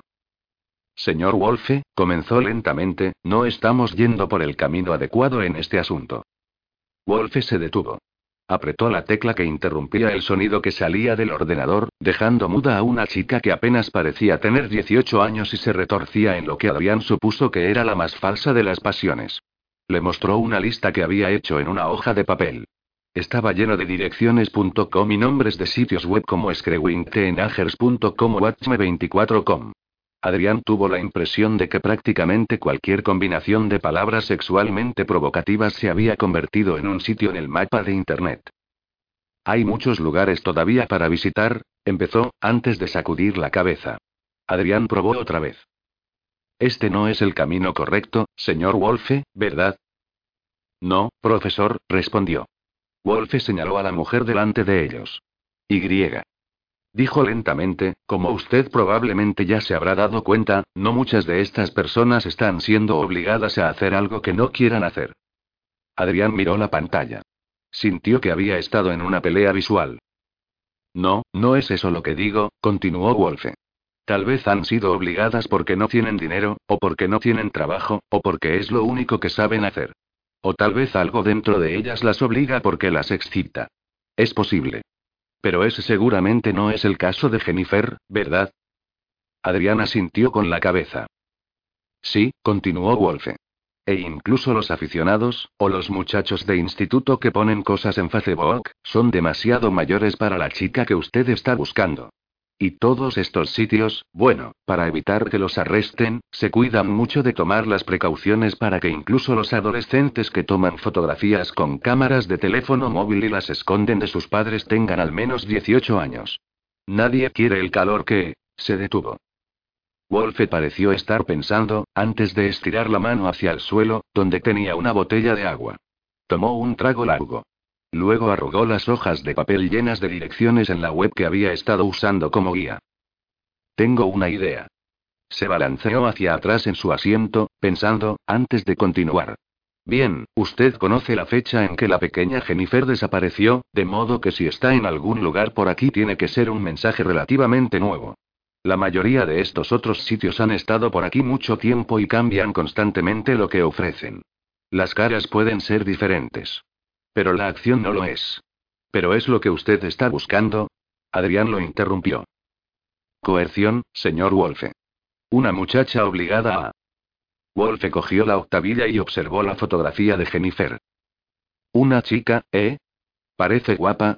Adrián debió demostrar un aspecto particularmente feroz, porque Wolfe levantó la mano, como si quisiera desviar un golpe. Muy bien, profesor. Ahora estamos entrando en la parte peligrosa. ¿Está usted seguro de que quiere acompañarme? Sí. Lugares de verdad oscuros. Observe la mayoría de estas cosas, profesor. Podrían ser explícitas. Hasta podrían resultar repugnantes para algunas personas. O chocantes, diablos, no lo sé. Pero no estarían ahí si no hubiera alguien en algún lugar dispuesto a pagar por la oportunidad de mirar. Y debe de haber muchos alguien porque todos los lugares en los que hemos estado están ganando dinero. Encaje a la pequeña Jennifer en ese esquema, y sabremos a dónde ir. Deje de llamar la pequeña Jennifer, señor Wolfe. ¿Hace que suene? Wolfe se echó a reír y completó la expresión. ¿Trivial? Eso es. Bien, lo intentaré. Pero usted tiene que comprender algo. La web hace que todo sea trivial. Wolfe miró los cuerpos entrelazados en la pantalla. Vaciló. ¿Qué ve usted, profesor? Veo una pareja haciendo el amor. Wolfe sacudió la cabeza. Sí, eso es lo que pensaba que iba a decir usted. Eso es lo que prácticamente todo el mundo dice. Mire con más atención, profesor. Adrián se detuvo. Pensó que era Wolfe quien hablaba, pero luego reconoció la voz de Brian. Pero no estaba sola. Era como si detrás de una alucinación hubiera una segunda, y se inclinó hacia adelante tratando de separar los tonos hasta que se dio cuenta de que Tommy le estaba haciendo eco a Brian. Muéstrate más profundo, escuchó. Por un momento, se sintió confundido. No estaba seguro de dónde había venido la insistencia. Entonces se dio cuenta de que tenía que ser Tommy. Quiso lanzar una carcajada de alegría. Casi había abandonado toda esperanza de volver a escuchar a su hijo otra vez. Muéstrate más profundo, escuchó por segunda vez. Piensa como un delincuente. Ponte en los zapatos de la rata. ¿Por qué corren por un pasillo del laberinto y no por el otro? ¿Por qué? ¿Qué obtienen y cómo lo ganan? Vamos, papá, tú puedes hacerlo. Adrián susurró el nombre de su hijo. Solo el hecho de decir la palabra Tommy le llenaba con una mezcla de emociones, amor y pérdida, ambas girando en su interior. Quería preguntarle a su hijo, ¿qué estás diciendo? Pero las palabras se perdieron en su lengua cuando la insistencia de Tommy lo interrumpió. Los asesinatos de Morse, papá. ¿Qué fue lo que hizo tropezar a los asesinos? Se expusieron. Adrián fue de un lado a otro dentro de su cabeza. ¿Qué significa eso, papá? Eso quiere decir que se habían confiado demasiado y no estaban pensando en las consecuencias cuando dejaron su anonimato. ¿No es eso lo que deberías estar buscando? La voz de su hijo parecía confiada, decidida. Tommy siempre había tenido el don de expresar un control total, incluso cuando las cosas se estaban desintegrando. Esa era la razón por la que era tan buen fotógrafo de guerra. Adrián volvió a mirar la pantalla. Eh, profesor, Wolfe parecía alterado. Adrián empezó a hablar como un estudiante interrogado por un maestro. Lo que veo es a alguien que, por cualquiera que sea la razón, quiere estar en esa pantalla, dijo. Veo a alguien que está jugando según ciertas reglas, con deseo de actuar. Veo a alguien que no ha sido obligado a dañarse. Wolfe sonrió. Eso ha sido poético, profesor. Lo mismo creo yo. Veo explotación. Veo comercio. ¿Ve usted el mal, profesor? Muchas personas dirían que ven depravación y algo espantoso y horrible casi al mismo tiempo. Y entonces dejarían de buscar. Adrián sacudió la cabeza. En mi campo no hacemos juicios morales. Solo evaluamos los comportamientos. Seguro. Como si yo me creyera eso, Wolfe se mostró divertido, pero en realidad no era irritante. A Adrián le pareció que había pasado algún tiempo considerando quién era y qué le atraía. Cuando Wolfe regresó al teclado del ordenador, Adrián escuchó a Brian que le susurraba en la oreja. Bueno, así que es un pervertido y un degenerado, pero ¿quién lo hubiera imaginado? No es un psicópata. ¿No es eso de lo más sorprendente? La risa de Brian se desvaneció mientras Wolfe apretaba algunas teclas y la pantalla se llenaba de rojo y negro. Era un primer plano de un calabozo repleto de látigos, cadenas y una cama de madera negra, donde un hombre que llevaba una máscara de cuero ajustada a la piel estaba siendo golpeado sistemáticamente por una corpulenta mujer, también vestida con cuero negro. El hombre estaba desnudo y su cuerpo se estremecía con cada golpe. Si se trataba de placer o de dolor, era algo que Adrián no podía distinguir. Tal vez ambas cosas, pensó. Este tipo de lugar oscuro, precisó Wolfe. Adrián observó por un instante. Vio que el hombre se estremecía. Sí. Ya veo. Pero este. Es solo un ejemplo, profesor. Adrián permaneció en silencio un momento. Tenemos que ajustar los criterios de búsqueda. Otra vez, Wolfe asintió con la cabeza. Exactamente. Así es. Quería preguntar. ¿Dónde busco? Esperando que Tommy y O'Brien lo supieran, pero lo frustraron con su silencio. Tenemos que buscar cautivos, sugirió. Wolfe parecía estar pensando mientras Adrián continuaba. Tres personas. Los dos secuestradores y Jennifer. ¿Cómo enrolan gente para lo que han hecho? Tienen que hacer dinero. De otra manera, esta sería una búsqueda inútil. Así que consígame el dinero, señor Wolfe. Encuéntreme la manera en que alguien usaría a una chica que ha secuestrado en la calle. Adrián era insistente. Su voz tenía una autoridad que desafiaba su enfermedad. Podía escuchar a su hermano y a su hijo en algún recoveco de su cabeza, con ecos de un aplauso. Wolfe regresó al ordenador. Póngase cómodo, ofreció en voz baja. Esto va a ser difícil, especialmente para un tipo viejo como usted. ¿Y para usted no es difícil, señor Wolfe? El delincuente sexual sacudió la cabeza. Territorio conocido, profesor. Ya he visto todo esto antes. Continuó moviendo los dedos sobre el teclado. ¿Sabe? Cuando se es como yo, no es que uno se dé cuenta de inmediato que es precisamente, vaciló, lo que a uno le atrae. Se necesita una cierta exploración. A medida que la mente se te va llenando de imágenes y pasiones, pues bien, uno las va buscando. Uno viaja mucho con la cabeza, y luego con los pies. Se encogió de hombros. Así es como generalmente lo atrapan a uno. Cuando uno no está seguro de lo que está buscando. Una vez que uno lo sabe, y quiero decir que uno realmente lo sabe, pues bien, profesor, entonces uno es libre, porque puede planear las cosas con un propósito concreto. Adrián dudaba de que alguno de los profesores en su antiguo departamento pudiera haber ofrecido un análisis tan sucinto de los enredados temas emocionales que rodean a una gran cantidad y variedad de delitos sexuales y comportamientos desviados. Wolfe se detuvo repentinamente, con un dedo listo encima de una última tecla. Tengo que saber que usted va a apoyarme, dijo bruscamente. Tengo que saber que puedo contar con usted, profesor. Tengo que estar seguro de que todo esto queda entre nosotros. Adrián oyó de pronto que Tommy y Brian lo alentaban. Sigue adelante y miente. Sí. En eso usted tiene mi palabra. ¿Podrá soportar una violación? ¿Podrá ver que matan a alguien? Pensaba que usted había dicho que las películas snuff no existían. Wolfe negó con la cabeza. Yo le dije que en el mundo de lo razonable no existían.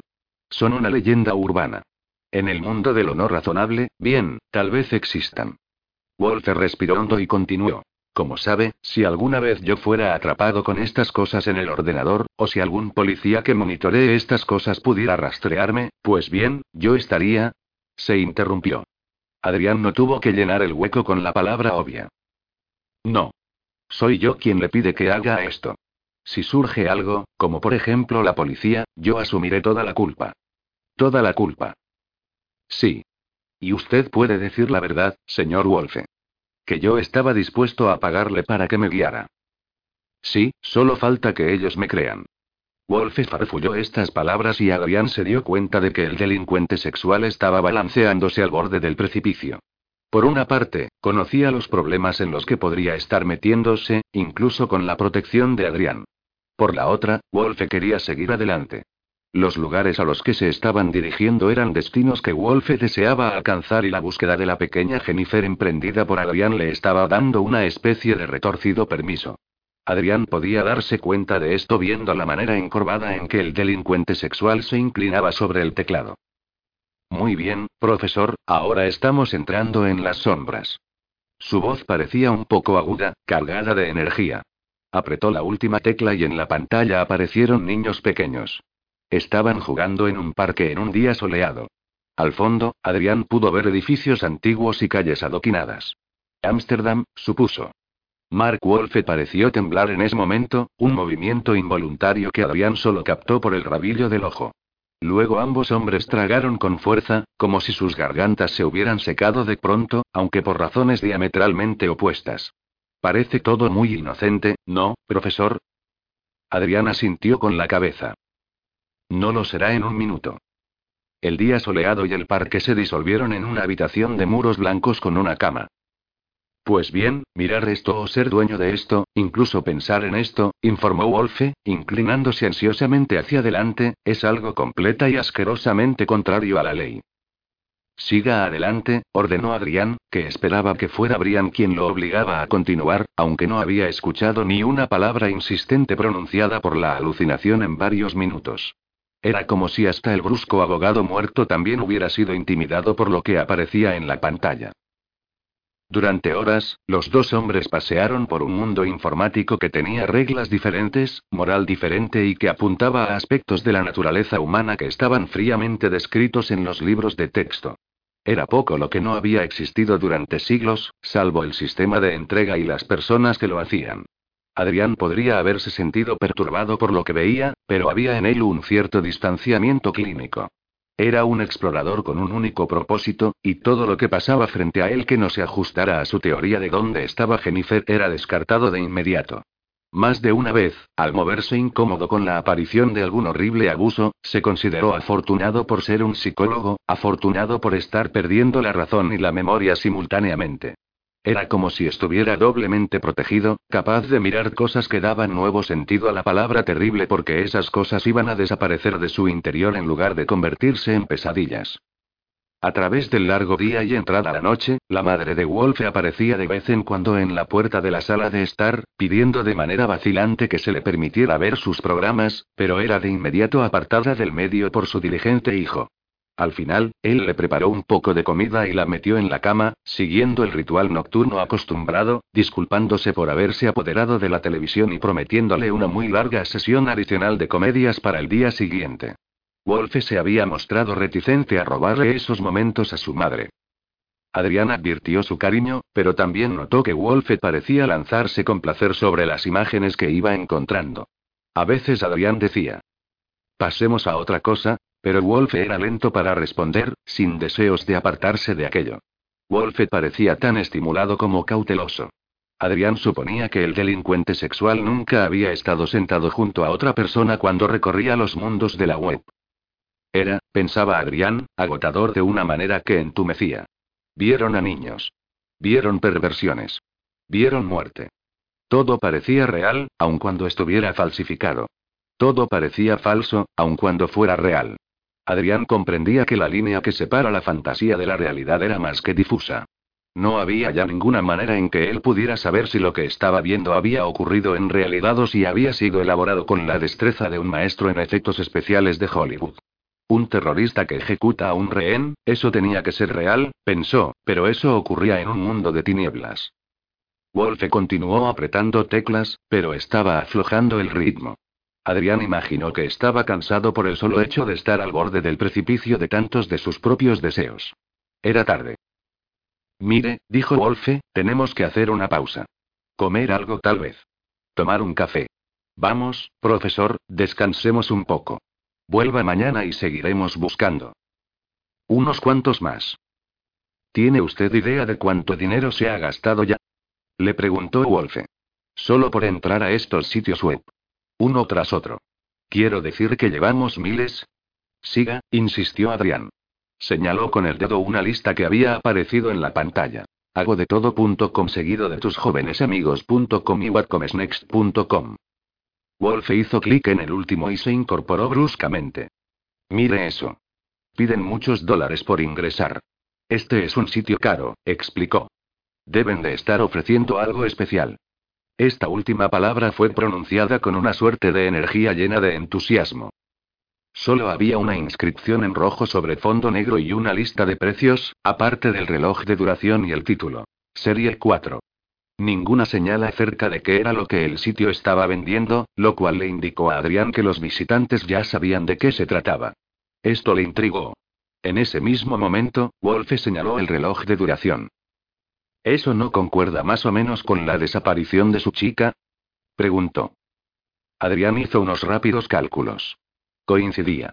Se sintió repentinamente lleno de un diferente tipo de entusiasmo del que percibía que se había apoderado del delincuente sexual.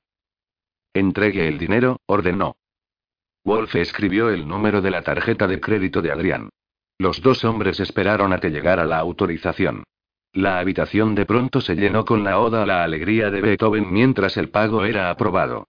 Eso está bien, dijo Wolfe mientras escribía Psicoprof como nombre de usuario y cuando un indicador de comandos pidió una contraseña, escribió Jennifer. Bien, profesor, veamos lo que tenemos aquí. Otro clic y una imagen de webcam dominó la pantalla. Una mujer joven, con la cara escondida por una capucha, estaba sentada en una cama. Estaba sola en una sencilla habitación de sótano y estaba temblando de miedo. Estaba desnuda. Tenía las manos esposadas a una cadena larga, fijada a una pared. ¡Guau! exclamó Wolfe. Eso sí que es algo.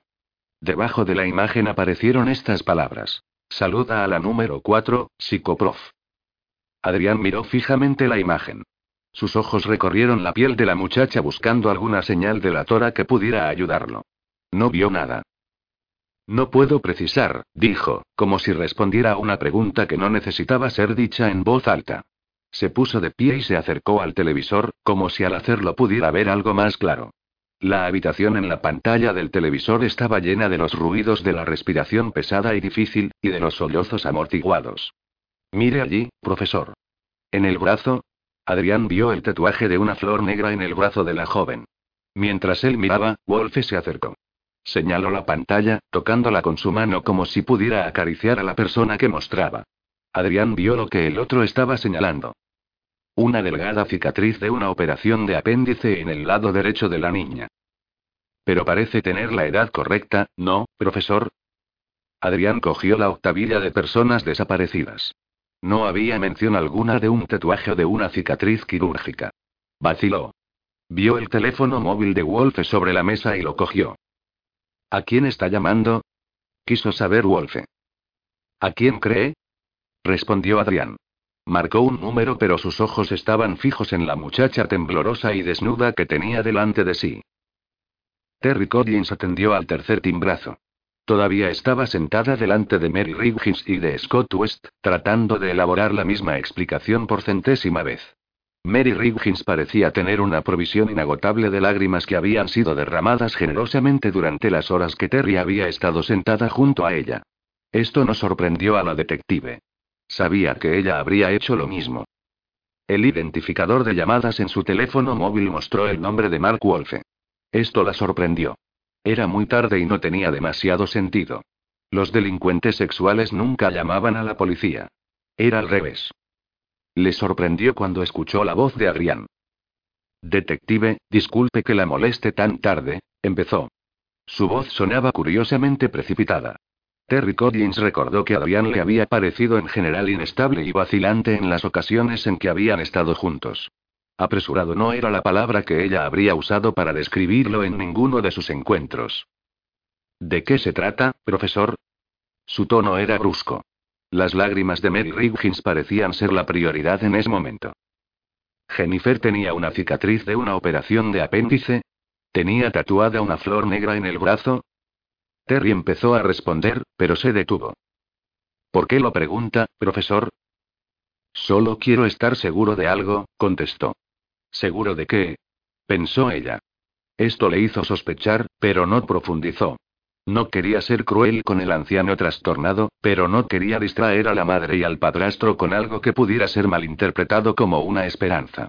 Se volvió hacia Scott y Mary. ¿Jennifer tenía alguna cicatriz o tatuaje que podría no haber mencionado? Hizo la pregunta tapando con su mano el micrófono del teléfono. Scott respondió rápidamente. Absolutamente no, detective. No era más que una niña. ¿Un tatuaje?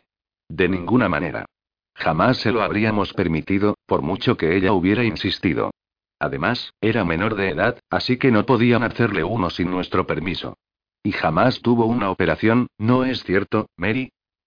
Mary Riggins asintió con la cabeza. Terry Collins habló en el teléfono. No a ambas preguntas. Buenas noches, profesor. Desconectó la línea, tenía varias preguntas resonando dentro de ella, pero las respuestas iban a tener que esperar. Debía liberarse del pesar de aquella habitación, y no estaba segura aún de cómo hacerlo con elegancia. La mayoría de los policías eran realmente hábiles para retirarse apenas dado el golpe, pensó. No era su caso. Adrián colgó el teléfono con un clic. Siguió mirando la pantalla. No he podido averiguar demasiado, dijo. Wolfe se estaba dirigiendo al teclado. Mire, señaló, tienen un menú. Verifiquemos por lo menos eso. Hizo clic primero en un título de sección que decía, La número 4 come, lo que les ofreció una nueva pantalla. En ella, la joven estaba lamiendo un tazón de avena. Ambos hombres se inclinaron hacia adelante, porque en estas imágenes la capucha debía sido reemplazada por una venda. Les ofrecía otras facciones para examinar. Wolfe levantó la octavilla de personas desaparecidas y la colocó al lado del televisor. No sé, profesor. Bueno, ningún tatuaje, pero, por Dios, el pelo parece casi el mismo. Adrián miró atentamente. Línea del pelo. Línea de la mandíbula. Forma de la nariz. La curva de los labios. La longitud del cuello. Sentía que sus ojos ardían con imágenes. Se puso tenso cuando vio que la bandeja de comida era retirada por una persona enmascarada y vestida con un traje de seguridad. Una mujer, pensó, mientras calculaba su altura y sus formas, aunque estaban escondidas por los pliegues de la ropa. Cuando Tommy le habló, la voz pareció venir desde su interior. Papá, si quisieras ocultar quién es quién cuando eso se viera en el mundo, ¿no tomarías algunas precauciones? Por supuesto, pensó Adrián. Señor Wolfe, ¿usted sabe algo sobre tatuajes falsos? ¿O de maquillaje como el que se usa en Hollywood? Wolfe miró de cerca el televisor. Tocó la cicatriz de la operación de apéndice. Tengo una de esas.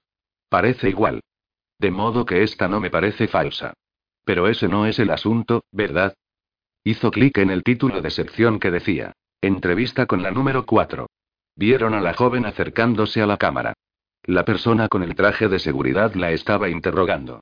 Ambos escucharon que le decía a la lente. Tengo 18 años. Walter resopló. Ni pensarlo.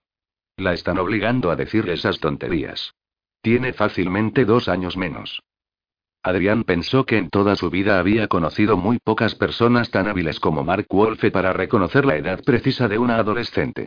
Wolfe hizo clic en una sección titulada. La número 4 trata de escapar.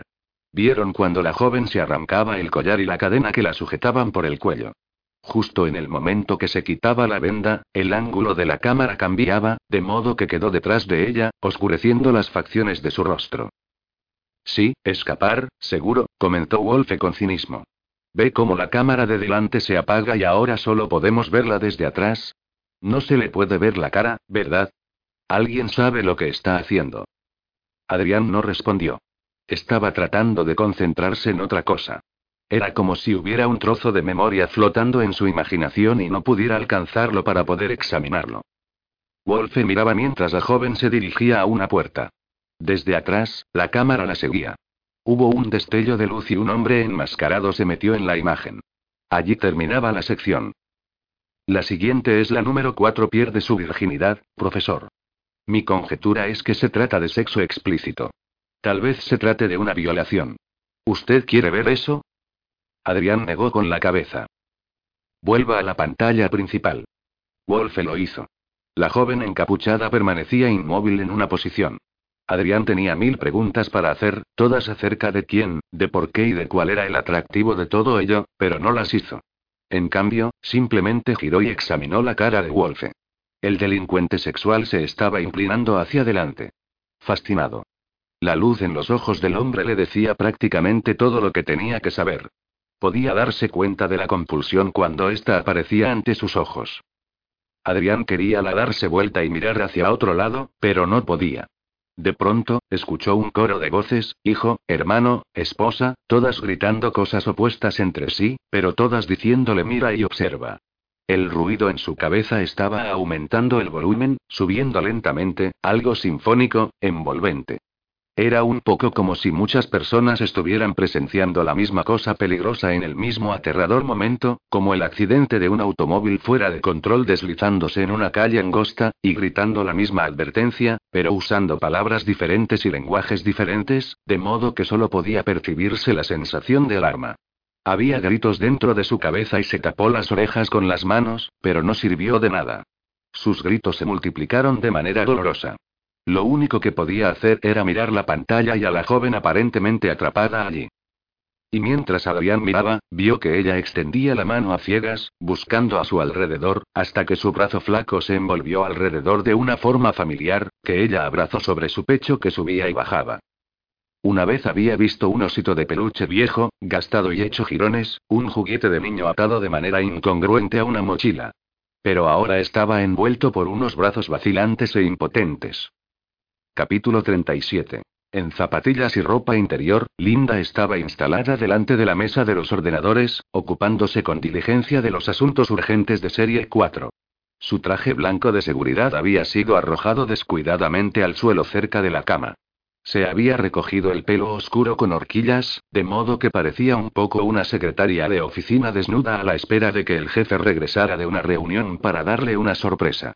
Sus dedos movían veloces sobre el teclado de una calculadora. Se ocupaba de ingresar lo correspondiente del bote en las cuentas de quienes habían acertado la hora exacta de la violación. Su clientela esperaba el pago rápido de sus apuestas, pero además ella sentía que tenía una obligación. Había muchas maneras en que Michael y ella podrían haberse quedado con el dinero de los abonados ganadores, pero eso le resultaba desagradable e injusto. La honestidad, estaba segura, era una parte esencial de su éxito. Era importante que los clientes repitieran, como lo era la publicidad boca de boca. Cualquier mujer de negocios buena lo sabía. Michael estaba en la ducha, y podía oírle cantar fragmentos al azar de diferentes melodías. Nunca parecía tener rima o razón alguna para las canciones que escogía. Un fragmento de música country se mezclaba con un aria de ópera, seguido por algo de deado de Airplane. No quieres a alguien para amar. No necesitas a alguien para amar. Parecía enamorado del rock and roll de los años 60. Ella lo acompañó tarareando, mientras miraba uno de los monitores. Dado que la venda había sido descartada y la número 4 estaba otra vez debajo de la capucha, era más difícil para Linda evaluar su estado de ánimo. La número 4 permanecía acurrucada en posición fetal, y podría muy bien haberse quedado finalmente dormida. Hasta donde Linda podía darse cuenta, la número 4 ya no sangraba más. Necesitaba un baño, pero, lo que era más importante, la chica necesitaba un descanso. Todos lo necesitaban.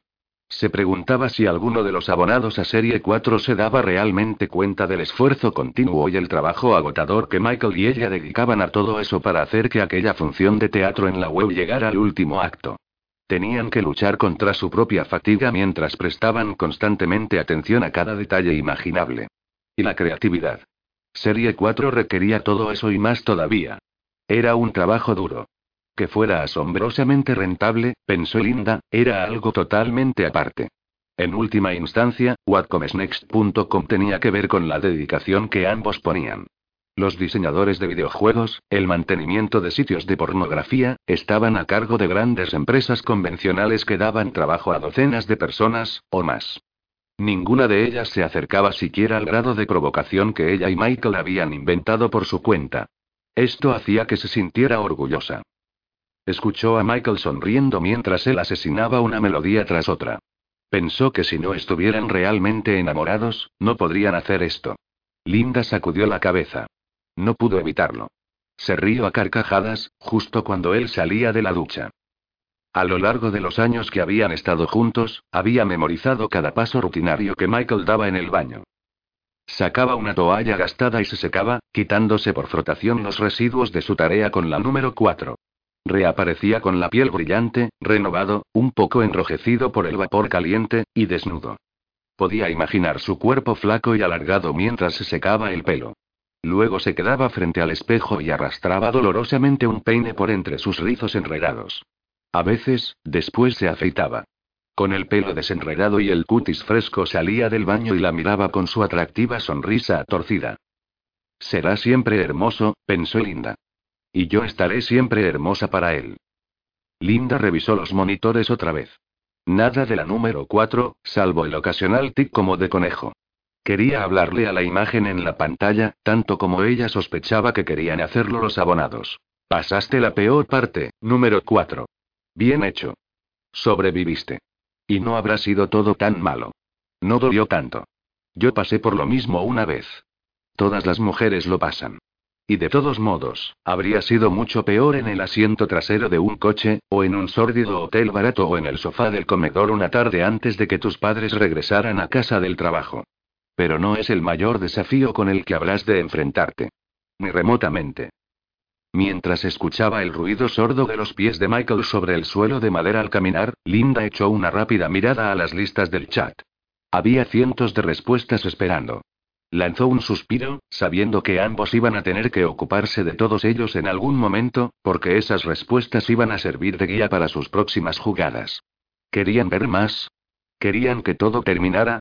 ¿Estaban cansados de la número 4? ¿O todavía seguían fascinados? Calculó que el final se estaba acercando para la número 4, pero no estaba del todo segura. La número 4 había sido, de lejos, el sujeto más intrigante que habían tenido, si la cuenta bancaria de ambos y la cantidad de personas atraídas por este espectáculo eran los métodos adecuados para este tipo de mediciones. Linda sintió una punzada de tristeza. Odiaba ver que las cosas llegaban a su fin. Desde que era una niña había odiado los cumpleaños, la Navidad, las vacaciones de verano, no por lo que había hecho o recibido en esas ocasiones, sino porque sabía que fuera cual fuese la diversión y la emoción que los acompañaba, tenían que terminar. En más de una ocasión se había sentado cuando era niña en los duros bancos de la iglesia a escuchar a algún sacerdote, de pie junto a un féretro, recitar un palabrerío falso acerca de la vida eterna. Su madre. Sus abuelos. Finalmente su padre, que la dejó helada y sola en el mundo hasta que llegó Michael. Eso era lo que detestaba, los finales. Volver a la normalidad la decepcionaba. Incluso si la normalidad iba a ser una sofisticada playa de veraneo con una bebida helada en la mano y dinero en el banco, siempre era algo a lo que no le agradaba demasiado regresar. En cierto modo, ya estaba poniéndose impaciente y quería empezar a planear Serie 5. Se reclinó en su escritorio, con los ojos todavía recorriendo los monitores, pero en realidad pensando acerca de quién podría ser su próximo sujeto. La número 5 tenía que ser diferente.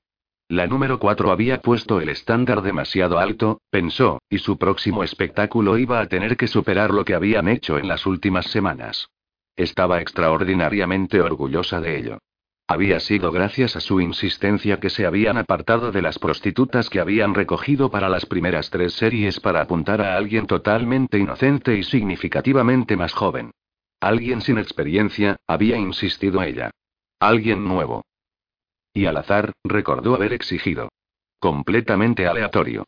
Habían pasado horas recorriendo tranquilas áreas del extrarradio en varios vehículos robados, pasando por colegios, institutos y centros comerciales, acechando en las cercanías de las pizzerías, tratando de descubrir a la persona adecuada para apoderarse de ella en el momento justo. Había sido peligroso, pero ella siempre supo que iba a ser gratificante. Michael, en realidad, fue quien dijo que Serie 4 debía ser la peor de las pesadillas de la clase media. Él había dicho que con el impacto de la sorpresa se alimentaría todo el drama. Y había tenido razón. Sus ideas. Los cambios introducidos por él. Eran la mejor de las parejas.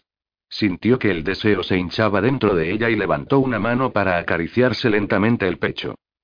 Detrás de ella, escuchó los conocidos ruidos de pasos que salían del baño. Se alejó rápidamente de los ordenadores y se soltó el pelo, agitando la cabeza de manera seductora.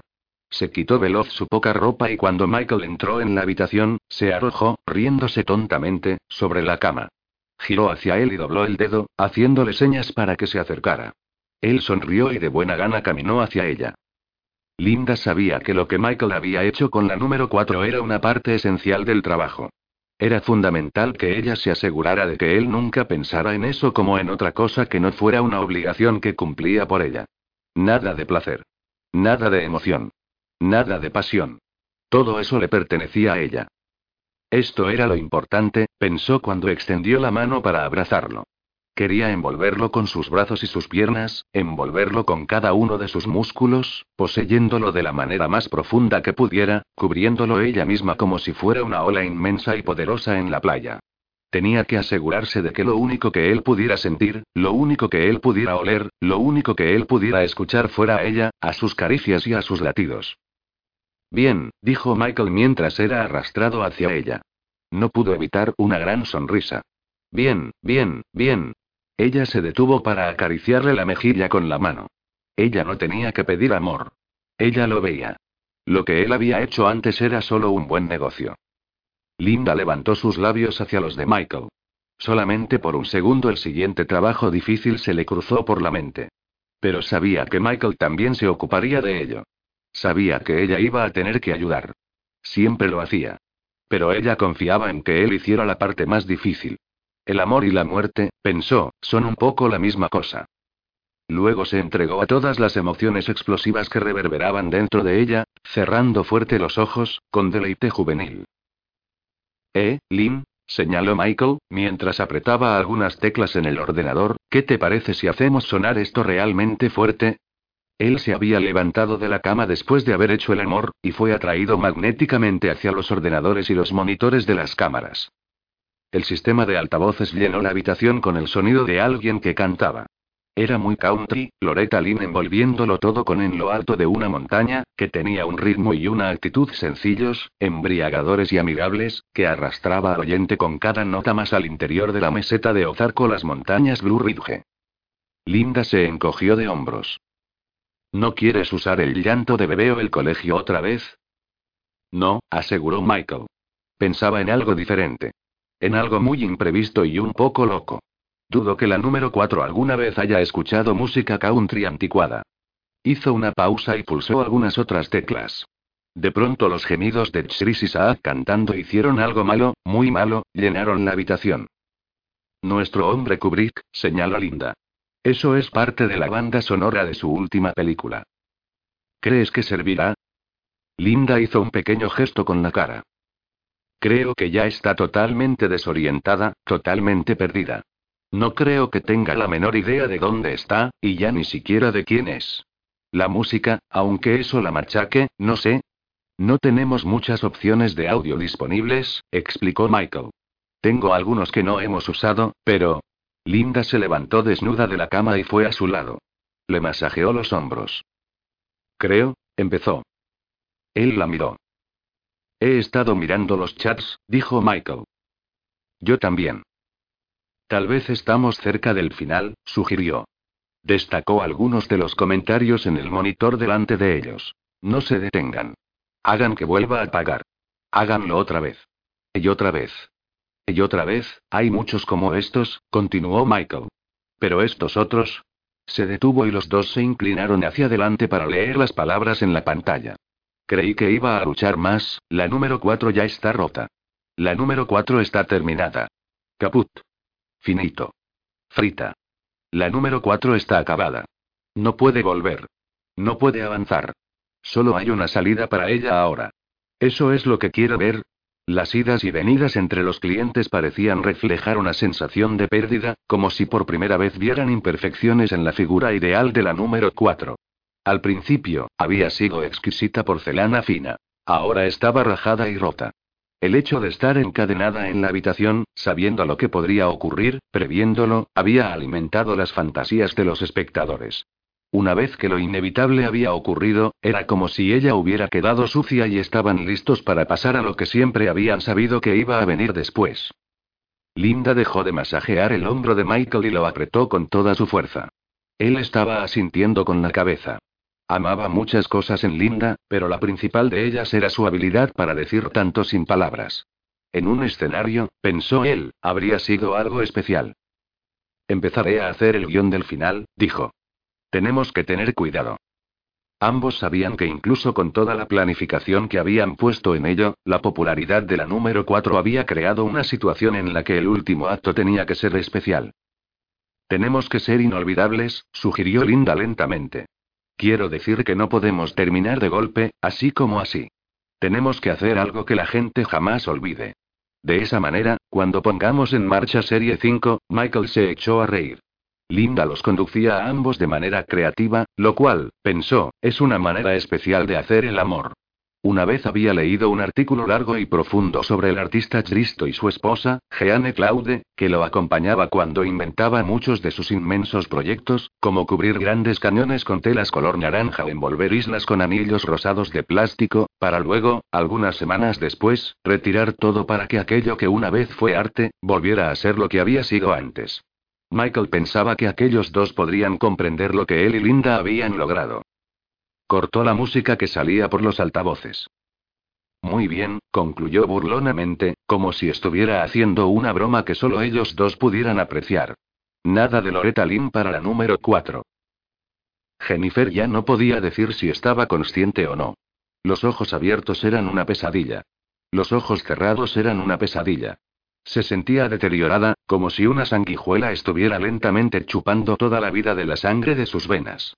Nunca había pensado demasiado en lo que se podría sentir al morir, pero estaba segura de que eso era lo que le estaba pasando.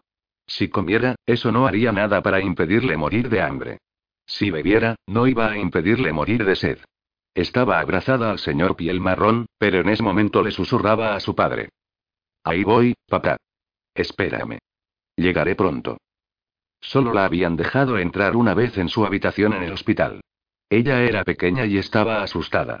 Él estaba atrapado en su cama, envuelto en las sombras del final de la tarde, rodeado de máquinas que hacían ruidos extraños, tubos que salían de sus brazos delgados, esqueléticos. Él había sido capaz de levantarla y de hacerla volar por el aire, pero los brazos que en ese momento veía no podrían haber tenido ni siquiera fuerza para acariciarle el pelo. Era su padre, pero no lo era, y ella se había sentido atemorizada y confusa. Había querido tocarlo, pero tuvo miedo de que se rompiera en pedazos ante la menor caricia. Había querido que él sonriera, que le dijera que todo iba a ir bien. Pero él ni siquiera podía hacer eso.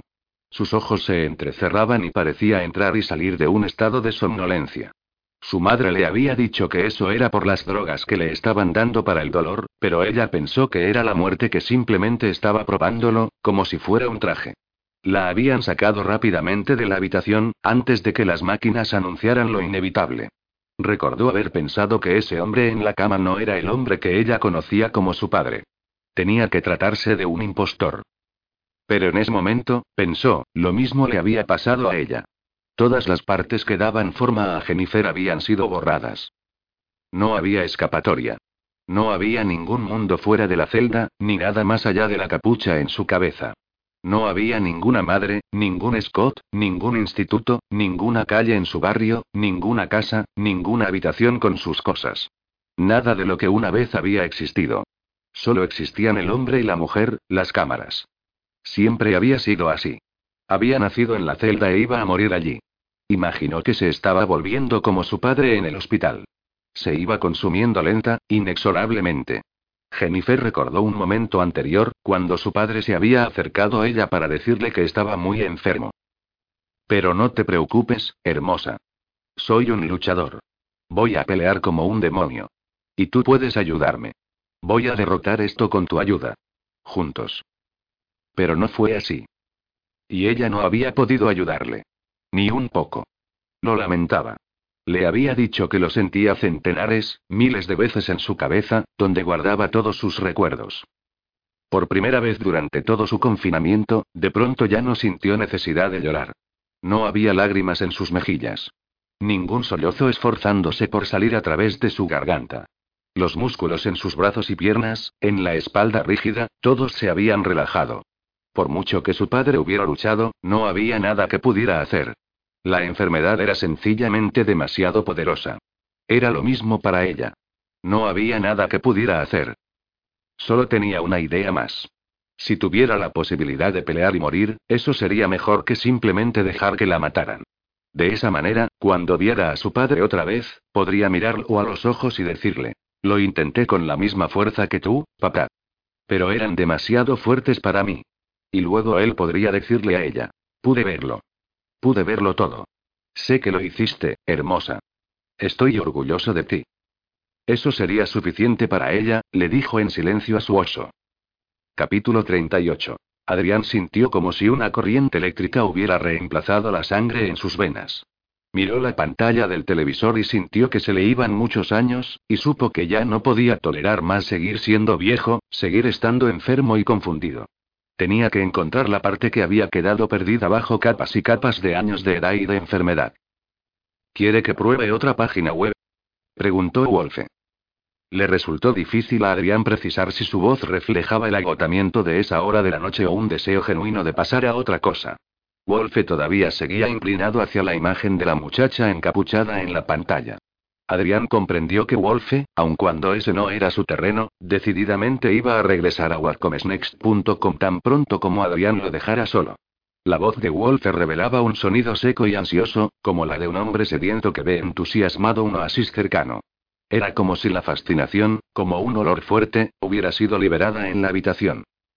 Adrián vaciló. Podía escuchar a Brian que casi le gritaba al oído que tuviera cuidado, palabras que lo obligaban a ser muy cauto. El abogado y hermano muerto estaba casi desesperadamente exigiendo algo contradictorio. Muévete rápido, pero con mucho cuidado. Mire, dijo Adrián lentamente, como si eso añadiera sustancia a su mentira, no creo que este sea el lugar que buscamos. Bien, respondió Wolf estirando la mano hacia el teclado. Pero está cerca. Quiero decir que esto es lo que tenemos que estar buscando. Wolf se detuvo. Siguió dejando que sus ojos absorbieran la imagen en la pantalla. No importaba lo cansado que estuviera, ni si estaba agotado, o hambriento, o sediento, o distraído por alguna otra cosa de la vida, a él lo impulsaban los recursos infinitos de la compulsión. A Adrián le intrigaba ver cosas que había estudiado y reproducido en pruebas clínicas ante sus ojos.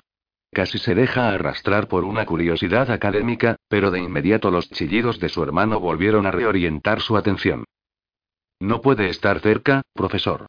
¿Es la pequeña Jennifer o no?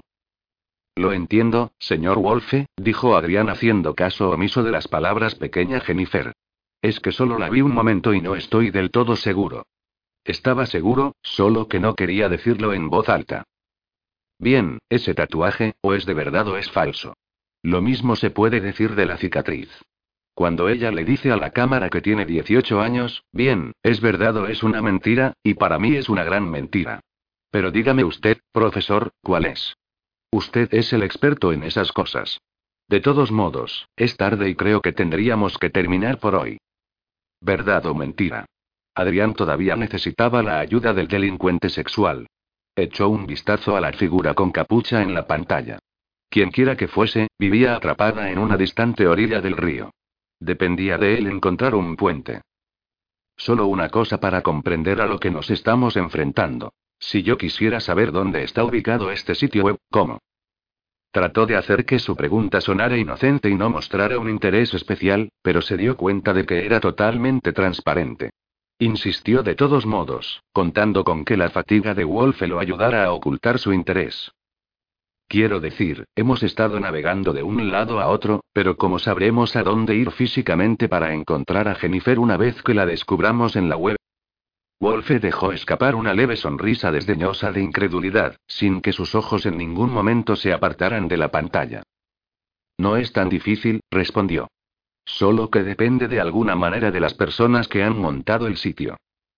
No entiendo, dijo Adrián. Wolfe habló como un maestro de instituto realmente cansado a un estudiante más interesado en aprobar la materia que en las matemáticas. De lo delincuentes que sean, Adrián se meció de un lado a otro. Eso no es como preguntar si una mujer está un poco embarazada, señor Wolfe. Una o bien. Wolfe giró en su asiento, y miró a Adrián con una expresión resueltamente fría. ¿Usted no ha estado prestando atención, profesor? Adrián permaneció en su asiento, totalmente desconcertado. Su silencio se convirtió en una pregunta a la que Wolfe parecía ansioso por responder. ¿Hasta qué punto quieren que el mundo sepa que están haciendo algo ilegal? No demasiado, contestó Adrián. Error, profesor, error, error, error. El mundo de las sombras. Ahí, uno necesita credibilidad. Si la gente piensa que usted respeta totalmente la legalidad, bien, ¿dónde está la gracia de eso? ¿Dónde está la emoción? ¿Dónde está el límite? Adrián se quedó sorprendido por la notable exactitud del delincuente sexual acerca de la naturaleza humana. Señor Wolfe, observó cautelosamente, usted me impresiona. Debí haber sido profesor, igual que usted, replicó. La cara de Wolfe se frunció en una sonrisa que Adrián realmente esperó que fuera diferente de la sonrisa perversa que usaba cuando estaba dedicado a satisfacer sus deseos. Está bien, profesor, usted comprende que cada sitio tiene una dirección IP, un nombre único para el servidor que lo pone en ese lugar, ¿no? Hay un programa muy simple que da las coordenadas de GPS para cada servidor. Podemos buscar este muy rápidamente, pero... ¿Pero qué? Quiso saber Adrián. Estos tipos, los delincuentes, los terroristas, los banqueros, como usted quiera llamarlos, también lo saben. Hay programas que uno puede comprar para mantener el anonimato mientras mira o transmite, solo que... Solo que... Bien, solo que no es del todo así. Todo puede ser descifrado al final. Depende realmente de la perseverancia de quien quiera que esté buscándolo a uno. Usted puede encriptar las cosas. Si uno es una sociedad anónima, o el ejército, o la CIA, se vuelve muy sofisticado en cuanto a esconder cosas. Pero si uno es un sitio como este, señaló a la niña encapuchada, bien, no quiere esconderse. Uno quiere que las personas lo encuentren. Pero no las personas incorrectas. Como la policía. ¿Cómo se evita eso? preguntó Adrián. Wolfe se pasó lentamente las manos por la cara, antes de volver a ponerlas encima del teclado. Piense como un delincuente, profesor. Ya han conseguido que usted pague la cuota de suscripción. Así que se quedan por aquí solo el tiempo necesario para llenar la vieja cuenta bancaria. Y luego, puff. Se retiran, escenario vacío, huida veloz, antes de haber atraído el tipo de atención que menos les conviene. Adrián miró la pantalla, vio el reloj de duración de serie 4. Respiró hondo. Recordó, o podría haber sido Tommy que susurraba los detalles en su mente, los asesinatos de Morse y pensó. Riesgo. La mitad, tal vez más, de la emoción de las parejas de asesinos proviene del riesgo. Era lo que alimentaba la relación y la llevaba más profundamente hacia la perversión. Miró el televisor. La inmensa pantalla estaba ocupada por la muchacha encapuchada. Todo peligro acentúa la pasión. Su cabeza se tambaleó. Adrián se sentía golpeado y retorcido por lo que sabía y por lo que veía. Trató de fortalecerse interiormente, de mantener el control. Wolfe empezó a apretar teclas. La niña encapuchada desapareció, fue reemplazada por un sitio web de búsqueda. Siguió apretando teclas, entonces se detuvo, mientras miraba la información que salía ante ellos. Wolfe escribió una secuencia de números en un cuaderno. Entonces fue a un segundo buscador y tecleó los números en espacios convenientemente dispuestos. Apareció una tercera pantalla, en la que se pedía una importante cantidad de dinero para la investigación. ¿Quiere que lo ponga en marcha? Preguntó Wolfe. Adrián levantó la vista, de manera no muy diferente del turista que observa la piedra roseta, sabiendo que era la clave de varios idiomas, pero sin poder comprender cómo. Supongo que sí. Esperaron que llegara la autorización para su tarjeta de crédito, como habían hecho antes. Al cabo de unos segundos estaban accediendo a un sitio que también requería nombre de usuario y contraseña. Wolf escribió el ya conocido psicoprof seguido por Jennifer. Vaya, esto sí que es interesante, exclamó Wolfe. ¿El qué? Alguien sabe manejarse muy bien con los ordenadores. No me sorprendería si hubiera un pirata informático de primera fila conectado con este sitio. Señor Wolfe, por favor, explíqueme. Wolfe suspiró. Mire esto, señaló. La dirección cambia. Pero no demasiado rápido. ¿Qué? Es posible cambiar la dirección IP de un lugar a otro, especialmente operando a través de sistemas de servidores en el lejano oriente o en Europa Oriental, que son muy difíciles de ubicar porque se ocupan de actividades menos que legales. Por supuesto, el problema de hacer eso es que uno levanta una bandera roja electrónica, profesor. Si usted hace que su sitio cambie de dirección y cada dos o tres minutos, pues bien, entonces resulta bien claro para cualquier tipo de Interpol, y todavía más para sus ordenadores, que alguien está haciendo algo desagradable, lo cual, como usted puede imaginar, atrae la atención. Y cuando uno quiere darse cuenta, ya tiene al FBI, la CIA, el Mililitro 6 y la policía estatal alemana o francesa por todo su pequeño sitio de pornografía. Pero uno no quiere que eso ocurra. No, señor. ¿De ninguna manera quiere eso? Entonces. Quien quiera que haya organizado este sitio debe haberlo sabido. Entonces, solo tiene una media docena de servidores a su disposición. Mire, va saltando de uno a otro alternando entre ellos. ¿Y eso qué quiere decir? Quiere decir que es un problema rastrearlo. Y mi conjetura es que si uno hace una búsqueda de GPS en todos ellos, solo va a encontrar un montón de ordenadores instalados en un apartamento vacío en Praga o en Bangkok. Pero su transmisión principal proviene de algún otro lugar. Eso le llevaría a la policía, o al grupo Delta que trabaje para la CIA si estuviéramos hablando de terroristas, algún tiempo para descubrir el verdadero dónde. ¿Me sigue? Adrián miró la pantalla. El verdadero dónde. Pensó que el delincuente sexual parecía sorprendentemente instruido. ¿Ninguna de las direcciones IP está aquí, en Estados Unidos? Preguntó. Wolfe sonrió. Ah, reaccionó lentamente. Ahora sí, finalmente, el profesor está aprendiendo. Hizo clic en algunas teclas. Sí, dijo. Tos. Una en, Vaciló, Austin, en Texas. A ese lo conozco. Es un servidor de pornografía grande. Maneja docenas de sitios del tipo mírame con webcams y docenas de sitios de envía fotos tuyas y de tu novia haciendo el amor. Déjeme ahora ver dónde están listadas las otras direcciones de IP. Apretó las teclas, y luego dijo. Maldición. Adrián observó las coordenadas GPS que encontró el ordenador. Ese es un sistema de cable de Nueva Inglaterra, informó Wolfe. Adrián pensó por un momento, y luego dijo en voz muy baja. ¿Dónde es eso, señor Wolfe? Un rápido repiqueteo como de ametralladora llenó la habitación. La pantalla cambió y nueva información GPS llegó a la pantalla. Pues si usted quiere saber desde dónde está transmitiendo a la web whatcomesnext.com, este programa se lo dirá. Wolfe apretó otra serie de teclas. Una nueva serie de ubicaciones de GPS apareció en el ordenador. Adrián miró atentamente, memorizando los números. Se dijo a sí mismo. Regístralos bien. No los olvides. No le muestres nada a él. ¿Me he ganado mis 20 mil dólares? Quiso saber Wolfe. ¿Por qué, profesor, ya es tarde. No lo sé, señor Wolfe, mintió Adrián. Es un proceso fascinante. Estoy impresionado. Pero coincido con usted. Es muy tarde y, usted lo sabe, ya no soy tan joven. Nos encontraremos mañana y podemos continuar con esto. El dinero, profesor. Necesito estar seguro, señor Wolfe. Wolfe hizo clic en las teclas y la muchacha encapuchada volvió a aparecer en la pantalla delante de ellos. Ambos hombres miraron con atención. Ella cambió de posición, llevando las piernas debajo de su cuerpo, como si estuviera temblando de frío. El delincuente sexual se movió ligeramente, como alguien que mira dos cosas a la vez y le preocupa que alguna pueda escapársele. Adrián consideró que simplemente debía seguir mintiendo, aunque sabía que Wolfe no le creía demasiado, si es que le creía algo. Traeré una parte. Considérelo parte de sus honorarios, señor Wolfe. Aunque dudo que hayamos encontrado lo que estoy buscando. Wolfe se echó hacia atrás, estirándose como un gato que se acaba de despertar. Era poco probable que le importara en lo más mínimo la pequeña Jennifer o Adrián o alguna cosa que no fuera lo que a él le interesaba. Adrián, o más precisamente su tarjeta de crédito, había abierto algunos nuevos caminos para que Wolfe viajara. Aunque esa no sea la pequeña Jennifer, reflexionó Wolfe, sea quien sea realmente, se trata de alguien que necesita ayuda, profesor.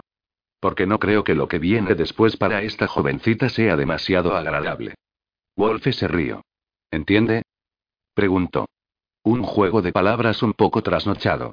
No me sorprende que el lugar se llame What Comes Next, que traducido del inglés quiere decir ¿qué viene después? Adrián se puso de pie. Echó una última mirada a la chica encapuchada, como si al dejarla allí la estuviera entregando a una suerte de ser maligno. Mientras miraba, le pareció que ella le tendía la mano a través de la pantalla, directamente a él. Como si fuera uno de sus poemas, empezó a repetir en silencio las coordenadas del GPS una y otra vez. Al mismo tiempo, en algún lugar en el fondo de su cabeza, podía escuchar a Brian que daba órdenes. Haz esto. Haz aquello. Vamos, andando. El tiempo se escapa. Pero no fue hasta que escuchó el susurro de su hijo muerto que decía, Tú sabes lo que estás viendo que se obligó a apartarse de la imagen y salió lentamente de la casa del delincuente sexual. Capítulo 39. Michael estaba sentado en una tambaleante mesa de fórmica blanca, toda marcada, que tenía una pata apenas unos milímetros más corta que las otras.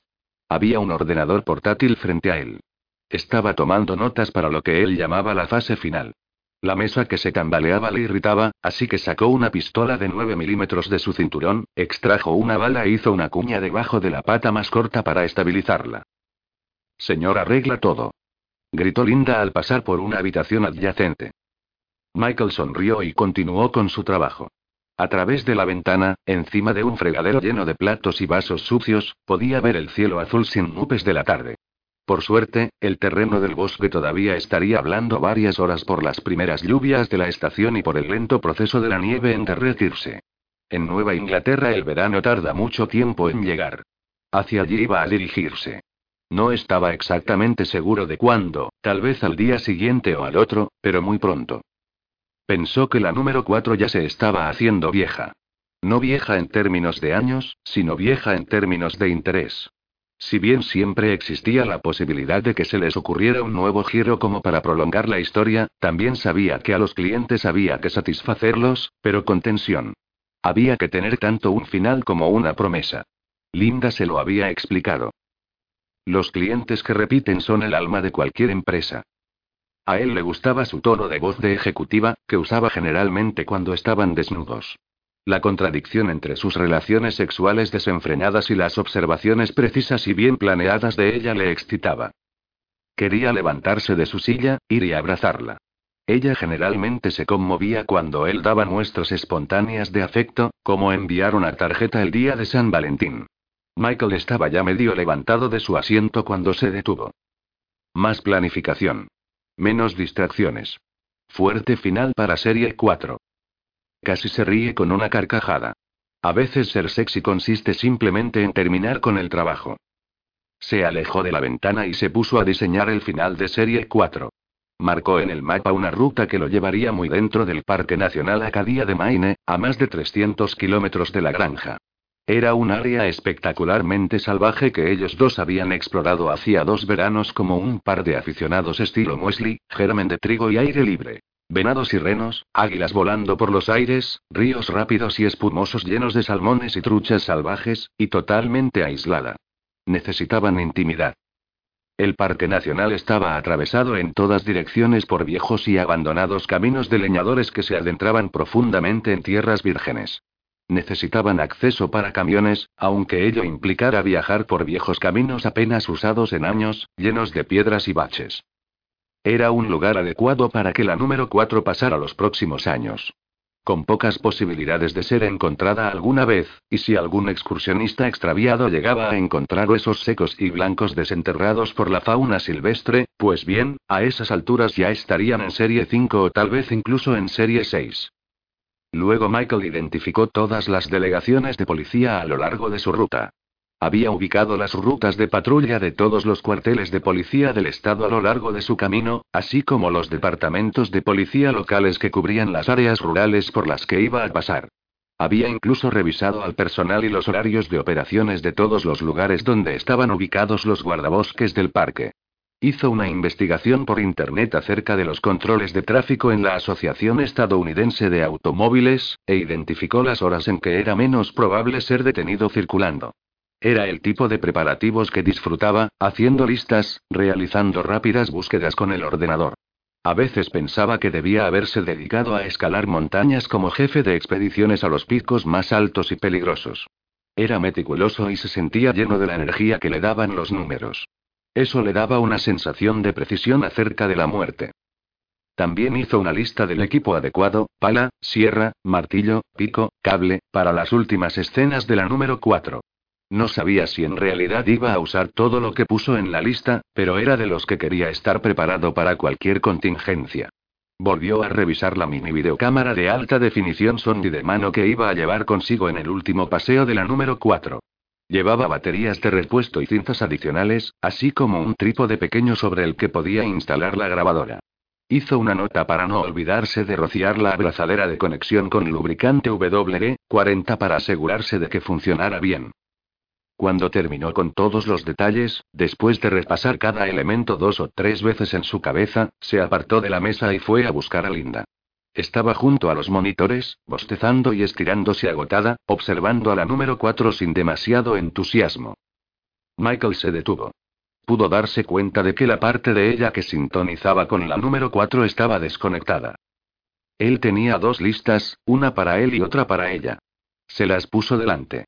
Linda leyó ambas rápidamente, asintió con la cabeza, aunque se sintió repentinamente incómoda al darse cuenta de que él tendría que salir de la granja para comprar varias cosas. ¿Te vas ya? preguntó. Michael miró el monitor en el que la número 4 estaba acurrucada. Este parece un buen momento, dijo. No tardes demasiado.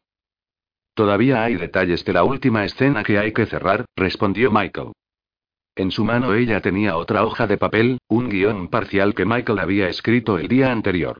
Había añadido algunos elementos por su cuenta, como un productor que repasa el primer borrador de un guionista. Los márgenes de la página estaban llenos de anotaciones con la pequeña y elegante letra de Linda. Lo sé, confirmó. Todavía no me gusta del todo lo que tenemos. Lo acompañó hasta la puerta y ambos vacilaron. Era la primera vez que se separaban desde el comienzo de Serie 4. En efecto, mientras había durado, apenas habían salido, de modo que la brisa y la temperatura templada que llenaba el aire claro eran embriagadores, envolventes, y ambos aspiraron esa claridad. Michael miró a su alrededor, a la vieja granja. Era un lugar viejo, polvoriento, y cada vez iba a ser peor. Tenemos suerte de no habernos pasado toda la serie estornudando y tosiendo en este viejo basurero, señaló. No me va a entristecer salir volando de este lugar. Linda le apretó la mano. No tardes demasiado, le pidió. No te preocupes. ¿Necesitas algo del pueblo? Ella negó con la cabeza. No. Está todo bien. Echó una mirada al entorno. Árboles alineados en una zona distante, oleadas de hierba verde cubrían un prado que se extendía por detrás, hasta más allá del destartalado establo rojo desteñido donde habían aparcado su Mercedes. Rejas rotas de madera y alambre de púas oxidado cercaban los terrenos con praderas donde alguna vez habían pastado vacas u ovejas. El largo sendero de tierra y grava que iba hasta la granja serpenteaba por entre restos dispersos de bosque, que escondían de su vista la carretera principal y formaban un túnel en algunas partes. La casa vecina más cercana estaba a más de un kilómetro y medio de distancia, y apenas era visible a través de la maleza y las ramas de los árboles. Como tantos lugares en Nueva Inglaterra que caen en el abandono, el paisaje parecía antiguo e idílico, a la vez que gastado y agotado. En eso consistía precisamente la belleza de todo aquello, pensó Linda. Oculto en toda aquella antigüedad y desgaste, habían creado un mundo ultramoderno. El entorno era un camuflaje perfecto para lo que estaban haciendo. Mira, no quiero que la número 4 lo oiga cuando pongas en marcha la camioneta. Ese vehículo hace demasiado ruido. El motor, la carrocería, el tubo de escape, todo hace ruido. Así que cuenta hasta 90 antes de mover la llave de contacto. Eso me dará tiempo suficiente para poner algo que la distraiga. Michael pensó que Linda a menudo preveía los pequeños problemas importantes. Muy bien, dijo. No puedo creer que critiques mi camioneta, ha sido totalmente fiable, bromeó, y ambos sonrieron como una pareja de amantes que se divertía con la broma. Está bien. 90 segundos y arranco, ambos empezaron a contar, pero Michael empezó desde 90 y estaba contando hacia atrás, mientras que Linda comenzó con uno y siguió. Se rieron tontamente como un par de alumnos de primaria. Otra vez, dijo él. Pero de 90 hacia atrás.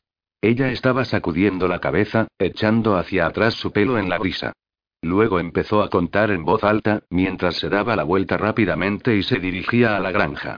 Michael atravesó el suelo húmedo y embarrado hacia la vieja camioneta, contando en silencio cada paso. Se estaban divirtiendo otra vez. Podían ver que Serie 4 llegaba a su fin y esto les hacía sentirse aliviados y a la vez excitados. Todavía contando en voz alta, Linda se sentó ante la mesa principal de los ordenadores y presionó algunas teclas. Primero hizo funcionar el ruido de alguien que golpea con fuerza una puerta, que no era nada más que el ruido de un vecino enfadado al que habían grabado hacía muchos años, lo cual hizo que la número 4 se revolviera súbitamente en la cama.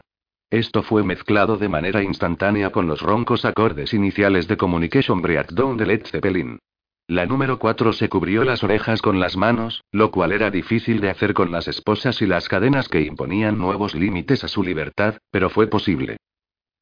Michael se dio prisa en la tienda de artículos para el hogar y en la ferretería empujando un enorme carrito color naranja y comprando muchos de los mismos materiales que había usado para quemar la furgoneta robada. No le gustaba salir de la granja y especialmente detestaba tener que dejar a Linda sola con la número 4. No era que pensara que pudiera ocurrir algo, o que surgiera algún problema que Linda no pudiera manejar.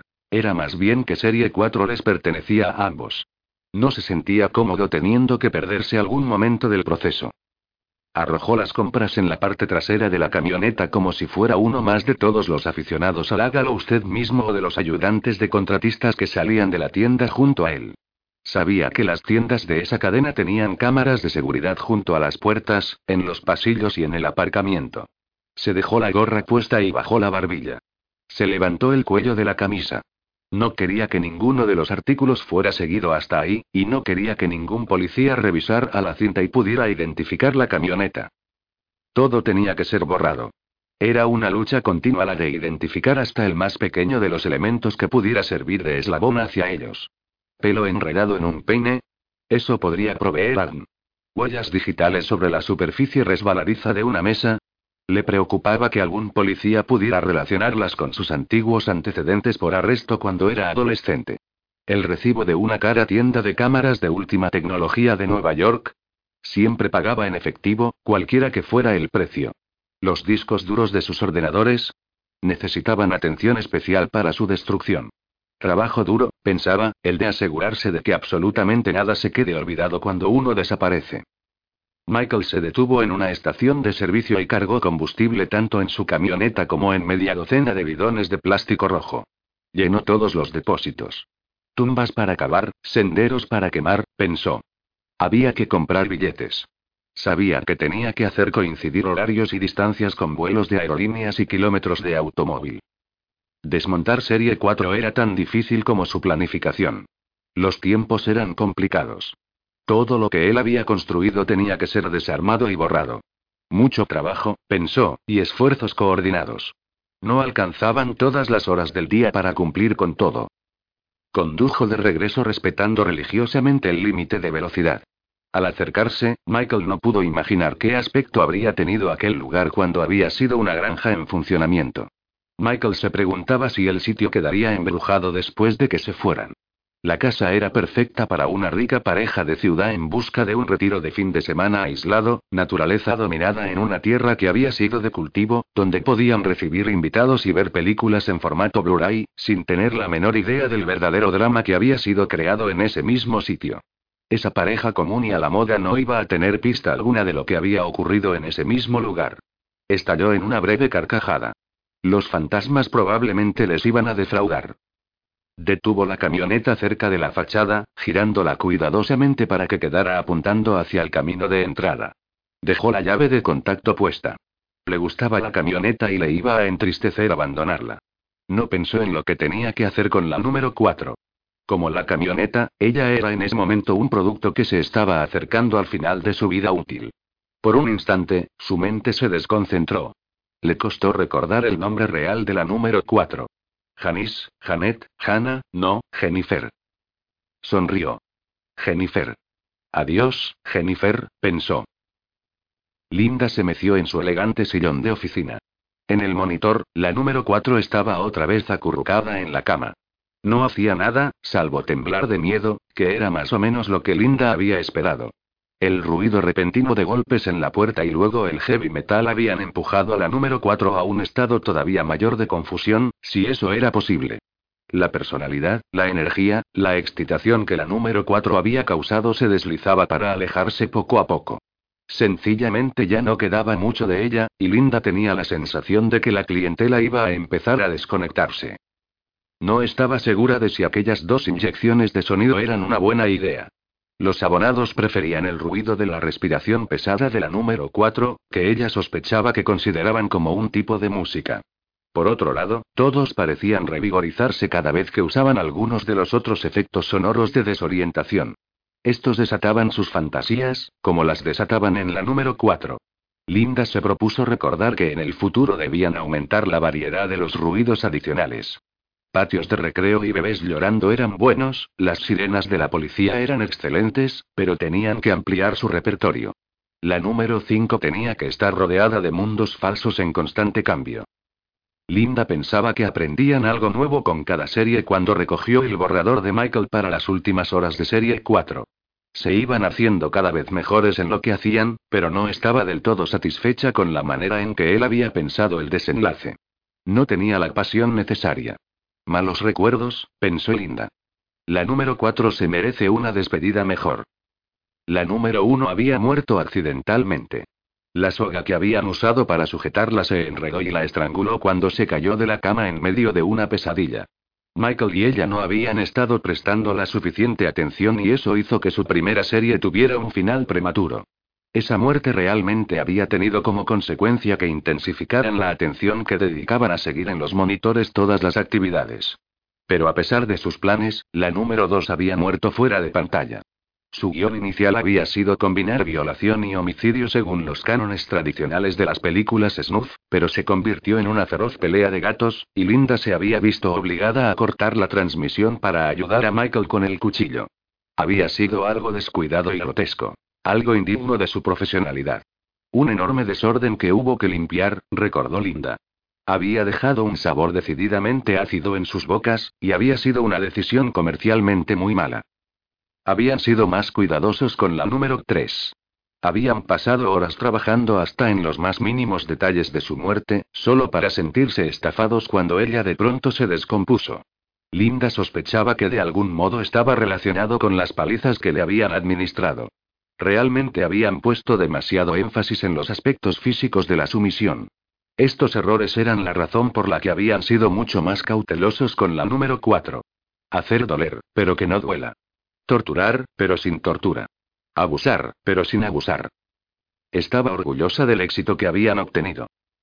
El dilema, sin embargo, Linda se daba cuenta, era que hasta el momento nunca en realidad el fin se había desarrollado delante de la cámara tal como estaba diseñado, mientras todos miraban, pegados a los ordenadores y a las pantallas de televisión. Sabía que la clientela quería esto, es más, lo exigía. Querían acción. No querían accidentes ni transmisiones interrumpidas y excusas, y por cierto no querían que la número 4 simplemente dejara de moverse, se ahogara con un poco de sangre y muriera como había ocurrido con su predecesora. Pero tampoco querían que Michael la ejecutara delante de la cámara. Incluso Linda encontraba que eso era desagradable. Eso los convertiría en poco más que terroristas. Tenían que ser mucho más sofisticados. Linda echó un vistazo a la mesa donde estaba su colección de armas. El comienzo de una idea tomó forma en su imaginación. Se puso de pie, fue a la mesa y cogió un revólver Magnum 357. Con un experto movimiento de muñeca, abrió el tambor y comprobó que estaba cargado. Con una sonrisa, volvió a poner el arma sobre la mesa y cogió un cuaderno.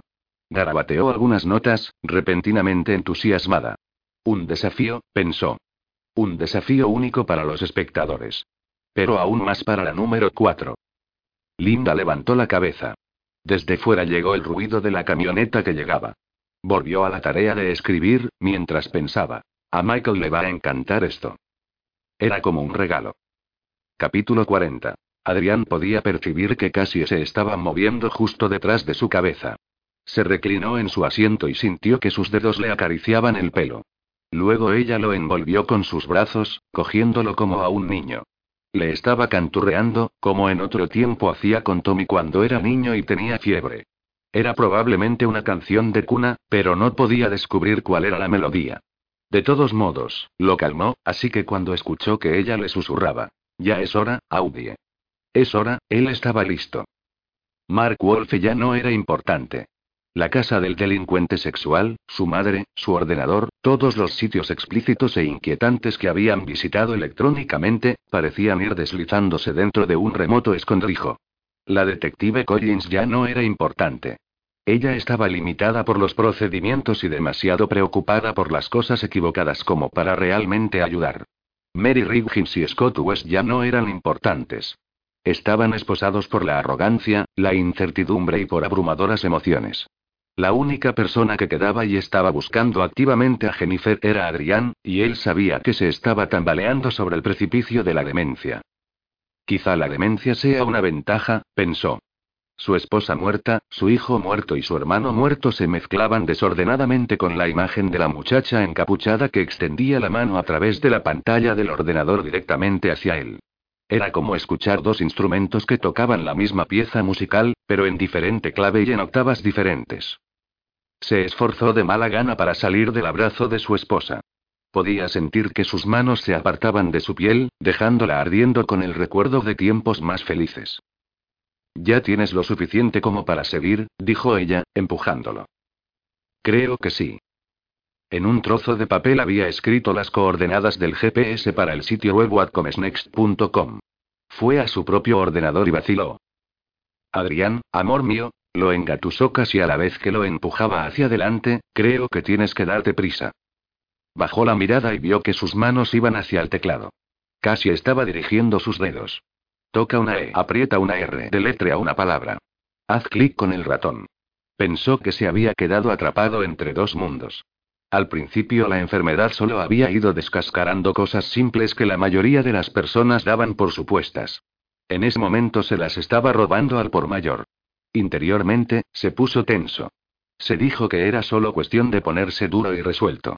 Farfulló. No te vas a detener. No vas a vacilar. Harás esto tal como eras capaz de hacerlo. El sonido de su propia voz resonó en su estudio lleno de libros, casi como si sus palabras fueran gritadas al borde de un profundo cañón. Adrián dejó las dudas a un lado y buscó en Google Earth. Una dirección subió a la pantalla. Usó eso para llegar a un listado de bienes inmuebles. Una docena de fotografías en color de una vieja y destartalada granja de dos pisos aparecieron frente a él. También estaba el nombre y número de teléfono de un agente inmobiliario. Hizo clic en la imagen sonriente del agente, y vio que se ocupaba de muchas propiedades. Cada uno de los lugares era descrito en términos entusiastas, deseables. Adrián no se creyó mucho de lo que veía. Podía darse cuenta de que Cassie miraba por encima de su hombro. Ella seguramente tampoco se creía lo que leía. Lugares aislados, comentó Cassie. Lugares feos y pobres que esperaban que aparecieran personas más ricas para establecerse en ellos y empezaran a gastar dinero y salvaran a todos los que ya estaban ahí. Adrián también se daba cuenta de eso, y asintió con la cabeza. Estos son lugares en los que a Van le importa un comino lo que cada uno hace, continuó Cassie, siempre que uno lo haga sin molestar y todos hayan recibido su pago. Nada de vecinos entrometidos o policías curiosos, supongo. Solo unos cuantos sitios tranquilos y apartados de los caminos más frecuentados. Adrián apretó el botón de imprimir y su impresora empezó a zumbar. Especialmente las fotografías. Vas a necesitar las fotografías, insistió Cassie. Era como si le recordara que no olvidara algo en la tienda de alimentación. Lo sé, respondió Adrián. Aquí las tengo. Ahora tienes que irte, lo urgió Cassie. Había un tono de esto no se discute en su voz que él recordaba de los tiempos en que Tommy se metía en problemas. Esto no era algo que ocurriera a menudo, pero cuando ocurría, casi dejaba a la artista de lado y se volvía severa como un pastor metodista vestido de negro. Se puso de pie y cogió un abrigo del respaldo de una silla. ¿Necesitas algo más? dijo ella. Adriana sintió con la cabeza porque comprendió exactamente de qué estaba hablando. Se sintió complacido de que sus pasos por la habitación parecieran firmes. Nada de oscilaciones de borracho, nada de pasos inseguros. Nada de la inestabilidad de un anciano. Echó una larga mirada por la casa, de pie en la puerta de entrada. Los recuerdos parecían una cascada estruendosa de ruido a su alrededor, cada ángulo, cada estante, cada espacio y cada centímetro le hacían recordar con fuerza días que habían pasado. Se preguntaba si alguna vez regresaría a su hogar. Al detenerse, oyó que casi susurraba junto a él. Necesitas un poema, dijo en voz baja. Algo estimulante. Algo valiente. Media legua, media legua, media legua adelante, o este es el día de San Crispín. Adrián oyó que los poemas resonaban en su interior, y le hicieron sonreír. Poemas sobre guerreros. Salió a la luz de la mañana temprano y se dio cuenta de que por alguna razón incomprensible su esposa permanecía a su lado, súbitamente separada de la residencia que habían compartido. No comprendió por qué ella ya no seguía encerrada dentro, pero el cambio le hizo feliz y le entusiasmó. Pudo sentir que se colocaba junto a Brian y supuso que Tommy tampoco estaba lejos. Adrián y su pasado muerto atravesaron rápidamente el jardín hacia su viejo Volvo, que lo esperaba en la entrada. La voz de Adrián desde el teléfono móvil de Mark Wolfe se había quedado grabada en algún lugar intranquilo de la mente de Terry Collins desde el instante en que la había escuchado. No podía haber razón ninguna que le permitiera unirlos a ambos en la tarea de hacer preguntas sobre tatuajes y cicatrices. Iba hacia su oficina. Era la hora punta de la mañana y las calles principales estaban llenas de gente y de coches, incluso en aquel tranquilo y pequeño pueblo universitario. En la lista mental de cosas para hacer de Terry, descubrir qué estaba haciendo el profesor estaba en el primer puesto. No era precisamente que él pudiera estropear su investigación, ya que ésta estaba paralizada. Miró a su alrededor a la gente detrás del volante de sus automóviles, y disminuyó la velocidad hasta detenerse para permitir que un autobús escolar maniobrara entre los carriles y aparcar delante de un colegio de primaria. Esto hizo que se acordara que debía aumentar la presión sobre Mark Wolfe. En realidad no veía ninguna manera de poder causarle los suficientes problemas como para que él hiciera las maletas ese mismo día y se llevara todos sus perversos deseos a alguna otra comunidad donde alguna otra fuerza policial local tuviera que ocuparse de él. Pasar la basura era la frase que la policía usaba para este tipo de traspaso jurisdiccional de responsabilidad. Pero el día en que su madre fuera enviada a un hogar geriátrico, ese sería el día en que se aseguraría por completo de que Mark Wolfe empezara a pensar que mudarse era una muy buena idea. Pasó por delante del colegio y echó una rápida mirada hacia el lugar donde vio que el autobús amarillo depositaba su carga. Un par de atareados maestros dirigía a los indisciplinados niños hacia la entrada. El comienzo de un día típico. Sabía que sus propios hijos ya estaban dentro, pero a pesar de eso esperaba poder llegar a verlos por un instante. Los imaginó dirigiéndose ruidosamente a sus asientos en un aula. Tendrían clases de arte y de matemáticas, tendrían algún recreo, pero en ningún momento ninguno de los niños tendría la más remota sospecha de que ahí cerca, en la periferia, acechaban toda clase de peligros. Es imposible proteger a cada niño de cada cosa que puede dañarlos. No por ello se sentía menos responsable. Las oficinas centrales de la policía estaban a solo media docena de calles de la escuela, y metió su coche en el aparcamiento de la parte de atrás. Sacó su bolso, su placa y su ar. Pensó que el profesor requeriría otra severa charla, mitad recomendación, mitad amenaza, del tipo aléjese de los asuntos policiales. Fuera, el clima era templado. Robos con allanamiento de morada, pensó. El aumento de la temperatura vespertina alentaba invariablemente las intrusiones por la noche. Este tipo de delitos era frustrante, porque las pérdidas no eran grandes y por lo general las compañías de seguros requerían montañas de papeleo y la paz interior de las víctimas quedaba casi destruida en el futuro inmediato. Toda esta iniciativa ilegal terminaba produciendo como consecuencia un dolor generalizado para todos. Terry Collins entró en las oficinas centrales totalmente segura de que iba a pasarse el día cogiendo informes y tal vez yendo a alguna casa o negocio para inspeccionar una ventana hecha añicos o el marco de una puerta de cocina astillado. Sus ojos se posaron primero en el sargento de turno, instalado detrás de unos paneles de vidrio de seguridad en una mesa en el vestíbulo principal. El sargento tenía barriga y pelo gris, pero una manera fácil de ocuparse de los ciudadanos que entraban con paso firme por la puerta principal para quejarse por perros que iban sin correa, estudiantes que orinaban en arbustos públicos, automóviles aparcados donde no debían y otras cosas por el estilo. El sargento les señalaba una docena de sillas de plástico rígido alineadas contra una pared. Eso era lo que se consideraba el área de espera. Este tipo te está esperando, informó el sargento a través de su vidrio de seguridad. Terry vaciló cuando Mark Wolfe se puso de pie. Tenía el aspecto de estar alterado, mal dormido, desencajado. Ella lo atajó antes de que él pudiera hablar. ¿Por qué el profesor Thomas usó su teléfono móvil para llamarme? Wolfe se encogió de hombros. Le he estado ayudando con una investigación, y me lo pidió. ¿Qué clase de investigación? Wolfe miró para todos lados. Bajó la voz. Esa es la razón por la que estoy aquí. Quiero decir que debí olvidarme del asunto, pero el viejo... Señor Wolfe, ¿qué clase de investigación? Le he estado ayudando a buscar a esa muchacha. La pequeña Jennifer. La que desapareció. ¿Qué quiere decir con eso de ayudándolo? ¿Y qué quiere decir con buscar? Él cree que la niña va a aparecer en algún sitio web de pornografía. Tiene algunas teorías muy extrañas acerca de por qué la secuestraron y. Wolfe se detuvo. Eso carecía de sentido para Terry Collins, especialmente eso de las teorías muy extrañas. Entonces, ¿por qué está usted aquí? Podría haberme llamado. Wolfe se encogió de hombros. El viejo no apareció, explicó Mark Wolfe. Me dijo que iba a venir a mi casa esta mañana para que pudiéramos avanzar un poco más. Hasta llamé a mi trabajo para decir que estaba enfermo, maldito sea, además se suponía. ¿Qué se suponía? preguntó Terry con brusquedad. Le he estado mostrando muchas cosas en Internet. Wolf habló lentamente, con cautela. Él quería ver, bueno, ya sabe, algunas cosas muy raras. Como él es psicólogo, por el amor de Dios, yo solo le estaba ayudando. Él no tenía la menor idea de cómo navegar ni por dónde, pero usted sí, agregó Terry rígidamente. Wolfe le dirigió una mirada de qué otra cosa podía hacer yo. No me malinterprete. Le tengo una especie de cariño al viejo bastardo, explicó Wolfe con una curiosa especie de afecto. Mire, usted y yo sabemos que está loco.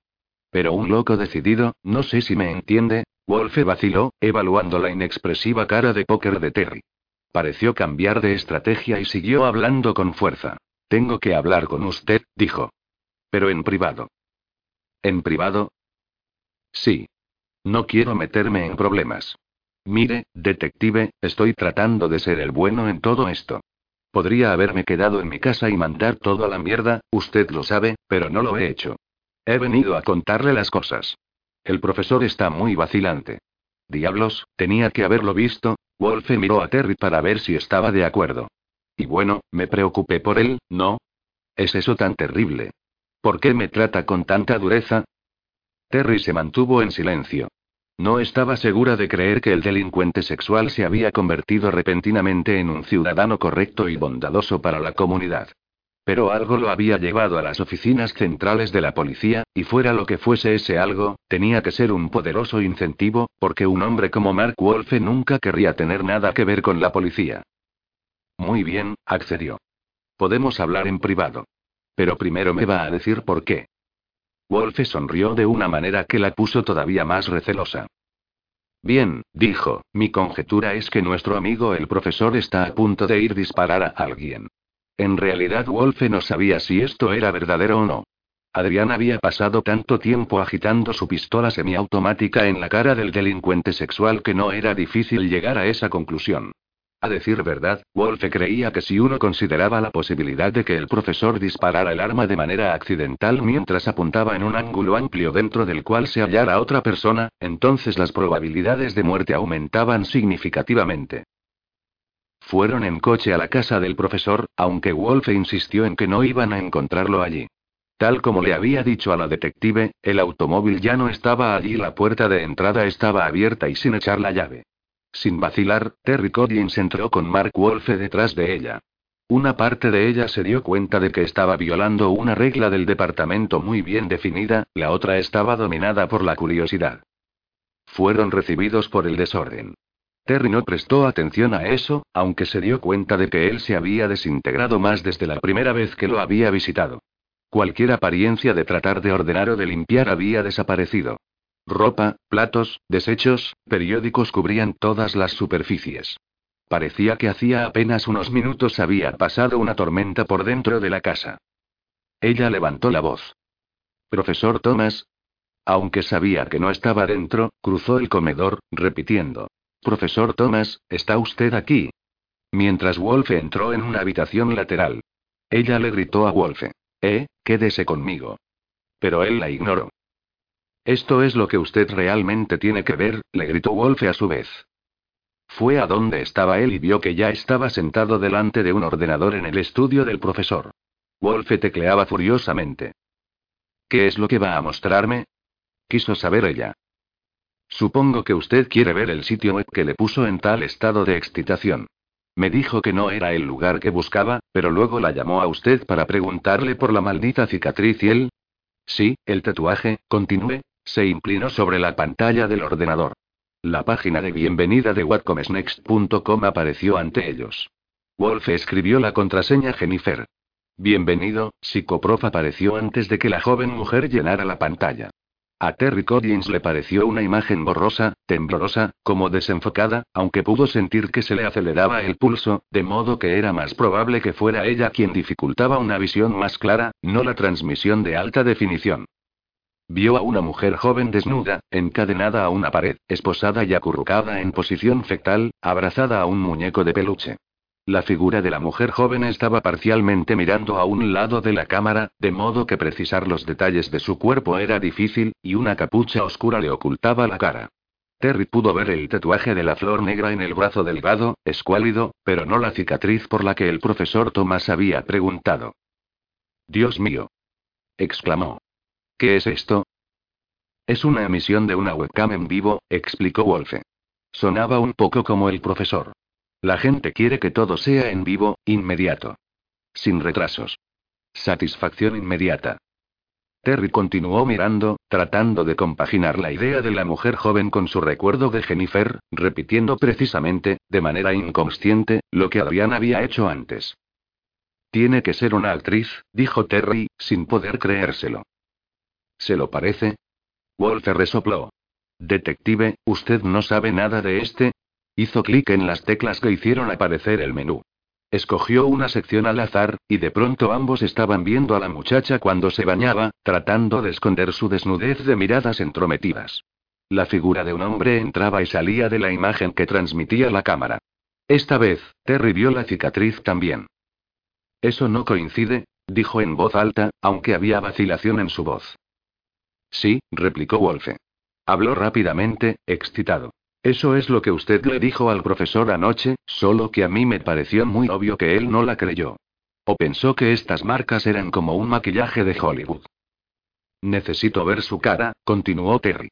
Su voz había bajado casi hasta convertirse en un susurro. Se puede, sugirió Wolfe. Más o menos. La mantienen enmascarada. Hizo clic en la sección en la que entrevistaban a la número 4. Había un poco de distorsión en la voz de ella cuando respondía a las preguntas y Wolfe explicó, como experto que era.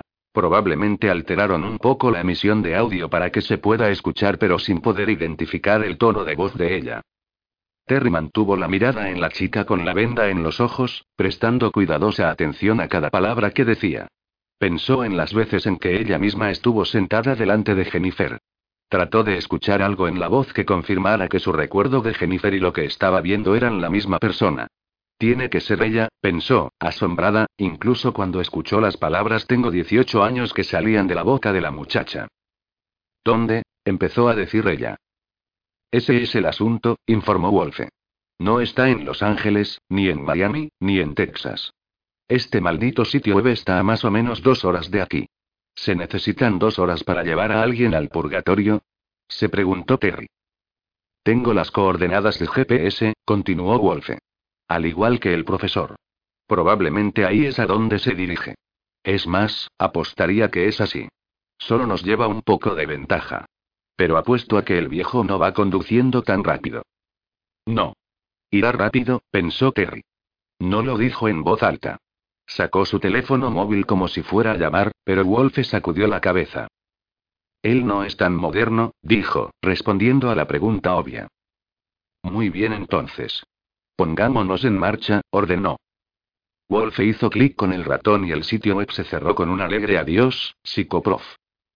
Ambos salieron corriendo de la casa de Adrián y atravesaron el sendero de entrada y llegaron al automóvil de Terry, casi siguiendo paso a paso el mismo camino que Adrián había recorrido poco tiempo antes.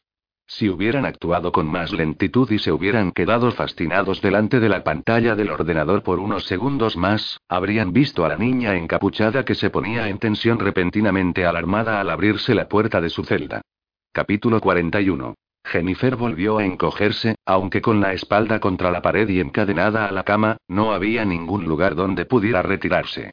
Escuchó los sonidos ya conocidos de la mujer que cruzaba la habitación. Se sentía golpeada, violada y hambrienta. La hemorragia entre sus piernas se había detenido, pero seguía irritada y dolorida. Se daba cuenta de que no era más que un esqueleto que se aferraba a una vida imaginaria, y cuando se movió, esperó oír los ruidos de sus huesos al chocar entre sí. Supuso que el hombre estaba al lado de la mujer, aunque no podía oírlo. Él siempre se movía en silencio, lo cual la habría aterrorizado todavía más, solo que ella había pasado ya la línea que existía entre la racionalidad y el miedo. Ya no era posible tener más miedo y por lo tanto, curiosamente, apenas estaba asustada. Pensó. Cuando uno sabe que se está muriendo, no hay nada realmente por lo que estar asustado. Mi padre no tenía miedo. Yo no tengo miedo. Ya. Cualquier cosa que me vayan a hacer, bien, adelante y que la hagan. No me importa. Ya no. Podía sentir que la mujer se movía cerca de ella. Le pareció que la mujer estaba volando sobre ella. ¿Tienes sed, número 4? preguntó la mujer. Jennifer sintió de pronto que su garganta era como de arena. Asintió con la cabeza. Entonces beba, número 4. La mujer puso una botella de agua en su mano. La capucha todavía tenía la pequeña abertura cortada sobre la boca, por donde fue drogada el primer día en que se convirtió en la número 4. Maniobró para llevar la botella a sus labios, y cuando lo logró, de todos modos el agua se derramó por la capucha hacia el pecho y por un momento no sintió que se refrescaba, sino que pensó que se iba a ahogar. Contuvo la respiración y no dejó de beber de la botella de agua hasta que se vació. Pensó que probablemente contenía drogas, y eso sería bienvenido, ya que cualquier cosa que anulara su percepción del dolor y de lo que sea que estuviera a punto de pasarle le parecía aceptable. Mejor, número 4. Jennifer asintió con la cabeza, aunque era mentira. Nada estaba mejor. De pronto casi fue dominada por el deseo de gritar. Mi nombre es Jennifer, pero ya ni siquiera podía formar esas palabras con la lengua y empujarlas para atravesar sus labios secos. Incluso después de beber el agua, seguía estando muda. Hubo una pausa momentánea, y Jennifer escuchó un ruido chirriante de madera que se arrastraba sobre el suelo de duro hormigón. Supo de qué se trataba. El hombre silencioso había movido la silla de entrevistas a la posición acostumbrada. A los pocos segundos, la mujer confirmó esa idea. Me gustaría que usted se colocara en el extremo de la cama. La silla en la que usted se sentó antes está ahí. Por favor, encuéntrela y siéntese. Relájese. Mire hacia adelante. Las órdenes de la mujer eran sencillas, dichas casi en voz baja. Para su sorpresa, Jennifer pudo escuchar una modulación en la voz de la mujer. La monotonía extenuante, que había sido tan severa durante todos los días de su cautiverio, se suavizó.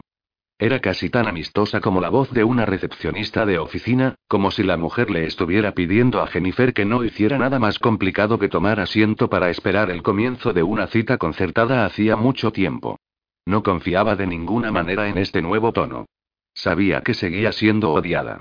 Esperó poder responder odiando con la misma intensidad. Ha llegado el momento de algunas preguntas adicionales, número 4. No muchas. Esto no será largo. Jennifer se tambaleó y gateó para bajar de la cama. Las cadenas que la retenían tintinearon mientras se dirigía a la silla. Se llevó al señor piel marrón con ella, como un soldado que trataba de arrastrar a un amigo herido fuera de la línea de fuego. Ya no le importaba su desnudez ni la cámara que recorría su cuerpo con insistente curiosidad. Tanteó en el aire hasta que encontró el asiento y se deslizó hacia él, mirando hacia adelante, al lugar donde sabía que estaba la cámara que la enfocaba. Se produjo una pausa momentánea, antes de que la mujer preguntara. Díganos, número 4, ¿sueña usted con la libertad?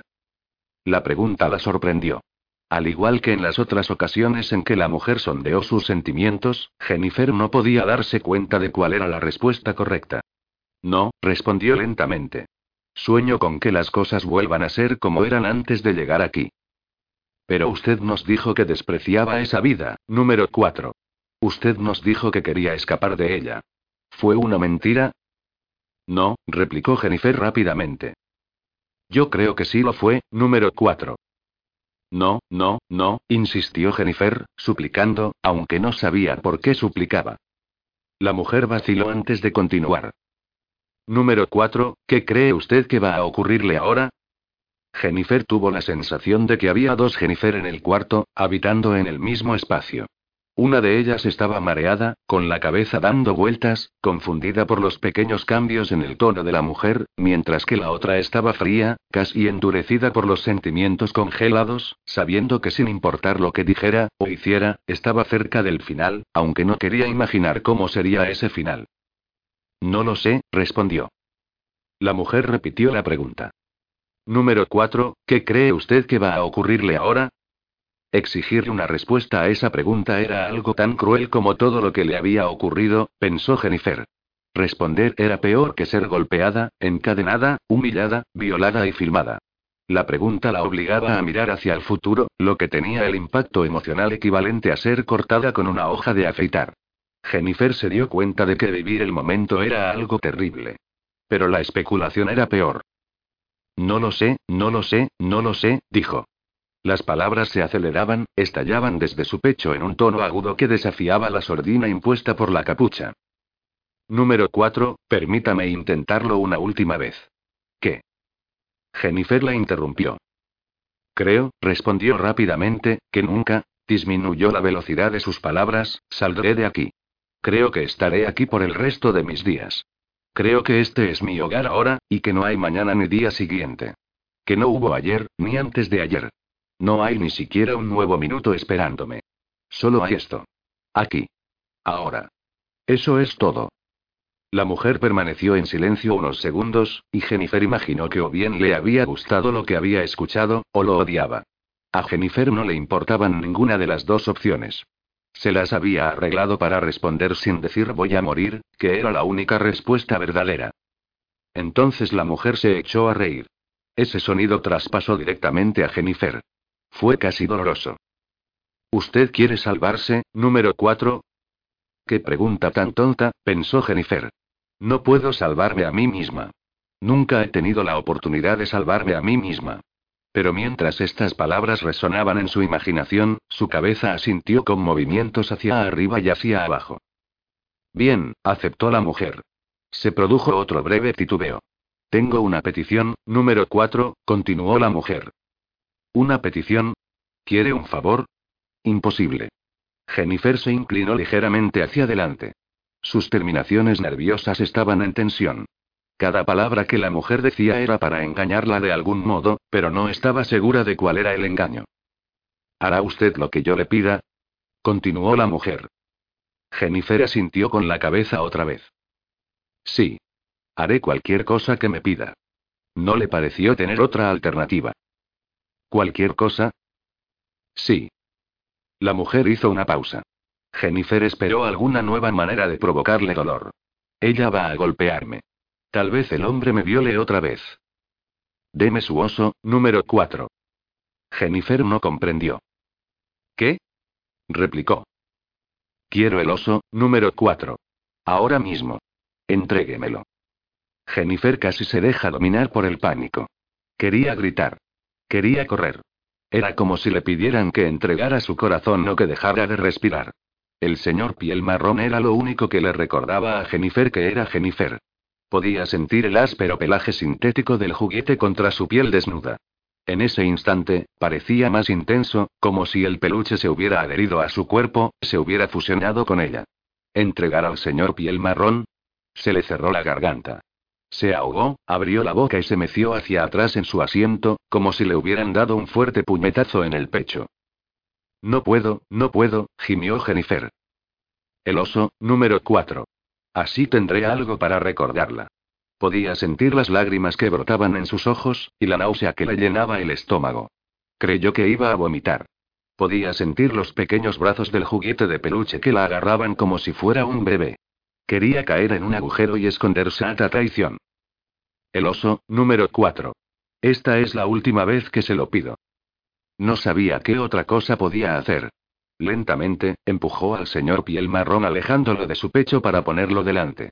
Le dolían los hombros y temblaba sin poder contener los sollozos. Sintió que la mano de la mujer rozaba la suya cuando le quitó al señor piel marrón. Trató con fuerza de acariciar la piel del juguete mientras se le escapaba de las manos. Su soledad era completa. Solo las palabras lo siento, lo siento, lo siento, adiós, adiós, adiós se formaban en su mente. Apenas escuchó las siguientes palabras de la mujer. Gracias, número 4. Ahora, número 4, creemos que ha llegado el momento del final. ¿Esto resulta aceptable para usted? La pregunta la sofocó. Se sentía más desnuda que nunca. ¿Aceptable, número 4? Señor piel marrón, lo siento. Te fallé. Todo es culpa mía. Lo siento tanto, quería salvarte. El momento de terminar, número 4. Se dio cuenta de que esta seguía siendo una pregunta que exigía una respuesta. Jennifer no sabía qué responder. Si dices que sí, mueres. Si dices que no, mueres. ¿Le gustaría ir a su casa ahora, número 4? El poco aliento que quedaba dentro de ella llegó bruscamente a su garganta. Pensó que era caliente, húmedo y ferozmente frío, como una tormenta de nieve, ambas cosas al mismo tiempo. ¿Le gustaría que ya hubiera terminado? insistió la mujer. Sí, logró decir Jennifer con un chillido, sollozando. El final entonces, número 4. Sí, por favor, suplicó Jennifer. Muy bien, dijo la mujer. Jennifer no podía comprender ni creer lo que estaba ocurriendo. Fantasías de libertad se amontonaban en su imaginación. Estaba temblando y de pronto sintió las manos de la mujer sobre las suyas. Fue como tocar un cable con electricidad y su cuerpo entero se estremeció. La mujer lentamente abrió las esposas, dejándolas caer al suelo ruidosamente. La cadena tintineó, como si también hubiera caído. Jennifer se sentía mareada, casi descompuesta, se movió de un lado a otro, como si la cadena y las esposas la estuvieran manteniendo erguida. La capucha sigue en su sitio, número 4. Usted sabrá cuándo puede quitársela. Jennifer se dio cuenta de que había levantado sus manos hasta la tela negra que le cubría la cabeza. De inmediato obedeció, dejando caer las manos en su regazo, pero estaba terriblemente confundida. ¿Cómo se iba a dar cuenta? Delante de sus pies estoy poniendo la llave para que usted abandone este lugar, explicó lentamente la mujer. Esta llave abrirá la única puerta cerrada que la separa de la libertad. Por favor, quédese sentada durante varios minutos. Usted debe contar en voz alta. Entonces, cuando usted crea que ha pasado suficiente tiempo, puede encontrarla y decidir si considera que ya es tiempo de volver a su casa. Puede tomarse todo el tiempo que quiera para llegar a esa decisión. La cabeza de Jennifer se tambaleó. Comprendía la parte de quédese sentada de la orden, y eso de usted debe contar. Pero el resto de las órdenes no tenían sentido. Permaneció inmóvil en su posición. Escuchó a la mujer que atravesaba la celda y abría la puerta. Esto fue seguido por el ruido de una puerta cerrándose y una llave girando. Su imaginación parecía afiebrada, llena de imágenes. Se suponía que la llave estaba justo delante de ella. Pensó. Se están yendo. Se están escapando y solo quieren que yo espere hasta que se hayan alejado. Eso es lo que hacen los delincuentes. Tienen que huir. Eso está bien. Puedo jugar a este juego. Puedo hacer lo que piden. Solo váyanse. Déjenme aquí. Yo estaré bien. Puedo encontrar la manera de regresar a mi casa. Uno, dos, tres, susurró. No podía evitarlo. La esperanza la envolvía, junto con la culpa. Lo siento, señor piel marrón, deberías estar conmigo. Debería llevarte a casa a ti también. Lo siento. Tuvo una convulsión. De pies a cabeza. Imaginó que el señor piel marrón iba a ser colocado delante de una cámara para ser torturado en lugar de ella. Pensaba que nunca se iba a perdonar a sí misma por haber entregado al oso. No creía que pudiera irse a casa sin él. Sabía que no podría reencontrarse cara a cara con su padre sin él. Aun cuando su padre estuviera muerto, esa imposibilidad no parecía un obstáculo. Sus músculos se tensaron, duros como el metal. 21, 22. Se dijo a sí misma. Deja que pase bastante tiempo. Déjalos correr. Déjalos irse. Nunca los volverás a ver. Tenía sentido para ella. Ya han acabado conmigo. Todo ha terminado. Empezó a sollozar de manera incontrolada. No se permitió formar las palabras voy a vivir en su mente, pero ese sentimiento creció dentro de ella, siguiendo el ritmo de los números de su reloj interior. Cuando lenta y concienzudamente había contado ya hasta 240, no pudo soportar más. La llave, se dijo. Encuentra la llave. Vete a casa. Todavía sentada, se agachó, inclinándose, estirando la mano, como un penitente religioso que enciende una vela devocional en un altar delante de ella. Buscó a tientas y sus dedos encontraron algo sólido, metálico. Jennifer vaciló. No se parecía al tacto a ninguna llave que ella hubiera tocado antes. Estiró un poco más la mano y tocó algo de madera. Las puntas de sus dedos recorrieron la forma de la llave. Algo redondo. Algo largo. Algo horrible. Retrocedió bruscamente, abrió la boca casi ahogada, como si sus dedos se hubieran quemado. Pensó. Los gritos del bebé. Eran una mentira. Los niños jugando. Eran una mentira. El ruido de una pelea. Era una mentira. Los policías en el piso de arriba. Eran una mentira. Una llave para quedar libre. La peor mentira de todas. No era una llave para abrir una puerta lo que había a sus pies. Era una pistola. Capítulo 42. Adrián tomó al menos tres desvíos equivocados y una vez se perdió totalmente en una serie de caminos llenos de baches que serpenteaban por entre pequeños pueblos que habrían tenido el encanto de Norman Rockwell si no hubieran estado oscurecidos por un insistente trasfondo de tiempos difíciles y pobreza. Demasiados automóviles oxidados sobre bloques de cemento en jardines laterales, demasiada maquinaria de granja abandonada junto a cercas destartaladas. Pasó junto a establos que no habían sido pintados en una docena de años con techos vencidos por demasiadas nevadas de duros inviernos, junto a caravanas de doble ancho adornadas con antenas parabólicas. Carteles pintados a mano ofreciendo auténtico jarabe de arce o auténticos utensilios de indios americanos aparecían cada pocos kilómetros. Iba por caminos que conducían a destinos no demasiado concurridos. Caminos que eran más bien tortuosas huellas de dos carriles angostos que se alejaban de las partes de Nueva Inglaterra que se muestran en los folletos turísticos. Grandes grupos de árboles formando bosques enredados se extendían alejándose de las autopistas, alternando con praderas de un verde vibrante.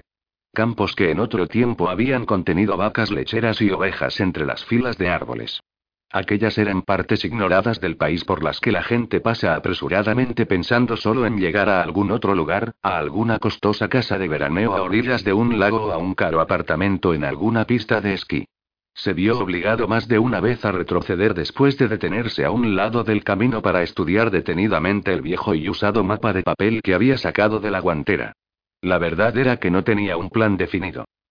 Su rumbo caprichoso, lleno de errores de anciano que correspondían a alguien 20 años mayor que él, le había retrasado significativamente. Sabía que debía darse prisa.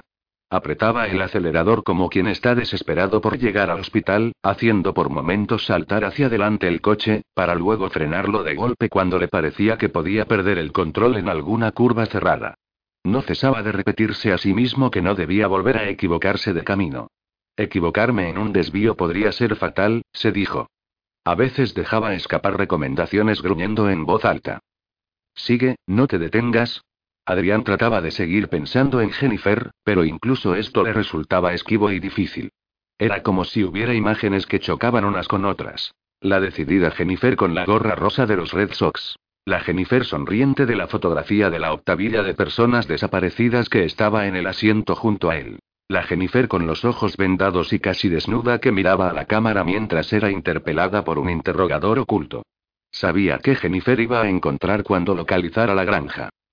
Lo que quedaba del razonable profesor de psicología, en otro tiempo director del departamento, esa parte suya totalmente respetable, le decía que debía llamar a la detective Collins y comunicarle dónde se encontraba y qué estaba haciendo. Eso habría sido lo prudente. Podría incluso llamar al delincuente sexual. Wolfe o Terry Collins ciertamente podrían tener una idea mucho mejor de cómo proseguir que la que él tenía. Pero había decidido dejar de ser razonable en el mismo momento en que se puso en camino con su coche aquella mañana. No sabía si su comportamiento podía ser atribuido a su enfermedad. Tal vez, consideró. Tal vez esto es solo la parte más disparatada de todo el asunto cuando se manifiesta y lo domina todo. Tal vez si tomara un puñado de esas pastillas que no surten ningún efecto me estaría comportando de manera diferente. Tal vez no. Adrián disminuyó drásticamente la velocidad del viejo Volvo. Estaba deslizándose por una pequeña carretera secundaria de dos carriles, mirando a derecha e izquierda en busca de algo que le indicara que estaba cerca.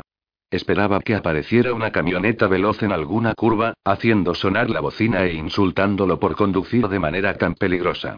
Se preguntaba si debía haber llamado a la gente de bienes inmuebles, haber conseguido información más precisa, incluso haberle pedido que se encontrara con él y le mostrara el camino. Pero en su interior una voz insistente le decía que todo lo que estaba haciendo era mejor hacerlo solo. Sospechaba que Brian estaba detrás de este consejo. Siempre había sido un tipo autosuficiente que confiaba sobre todo en sí mismo y muy poco en los demás. Tal vez Cassie, también ella tenía la actitud propia del artista de ser en todo momento ella misma. Por cierto, no había que descartar la contribución de Tony, que siempre había sido maravillosamente independiente. Condujo el Volvo a un lateral del camino, a un espacio reservado para que el autobús escolar diese la vuelta, y lo detuvo, haciendo crujir los neumáticos sobre la grava suelta.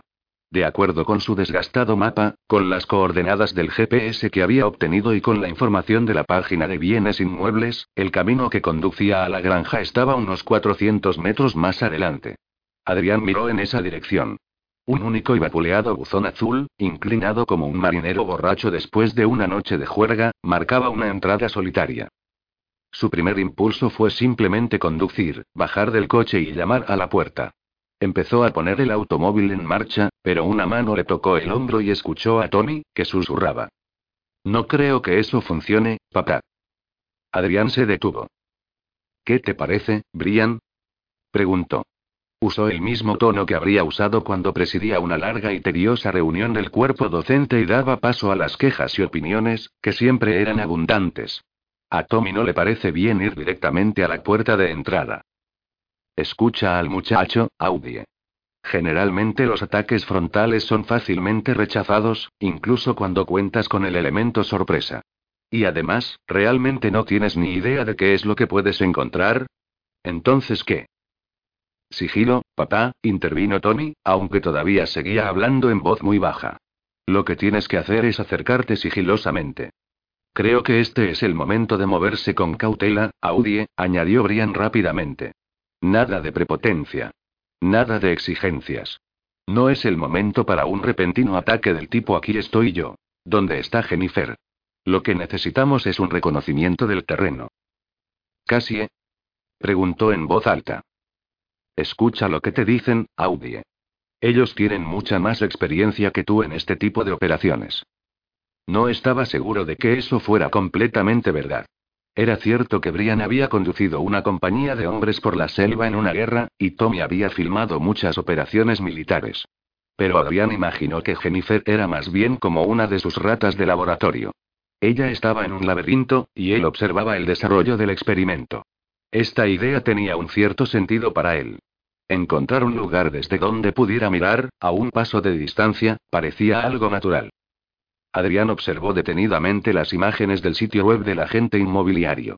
Luego las guardó y las metió en el bolsillo interior de su abrigo. Estaba casi bajando del coche cuando oyó que casi susurraba. No te olvides. Adrián sacudió la cabeza y farfulló. Concéntrate. Calculó que su capacidad para pensar correctamente había descendido tal vez a un 50%. Tal vez todavía menos que eso. Sin las advertencias de Cassie, habría estado perdido. Lo siento, Zarigüeya, respondió. Tienes razón. La necesitaré. Extendió la mano hacia la parte de atrás del automóvil y levantó del asiento la ruger 9 milímetros de su hermano muerto. El peso del arma le resultó reconocible. Pensó que él le había dado mucho más uso al arma que Brian. Su hermano solo la usó una vez, para suicidarse.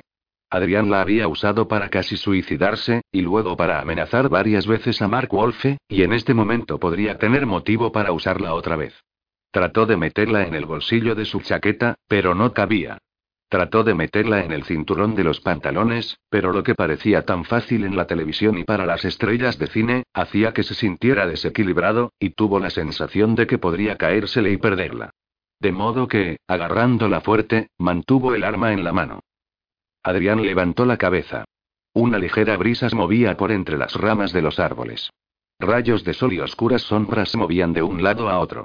Cruzó a trote el camino y empezó a andar hacia la entrada. Una bandada de cuervos negros como el carbón se elevó ruidosamente desde un sanguinolento banquete en el camino cuando él los sobresaltó.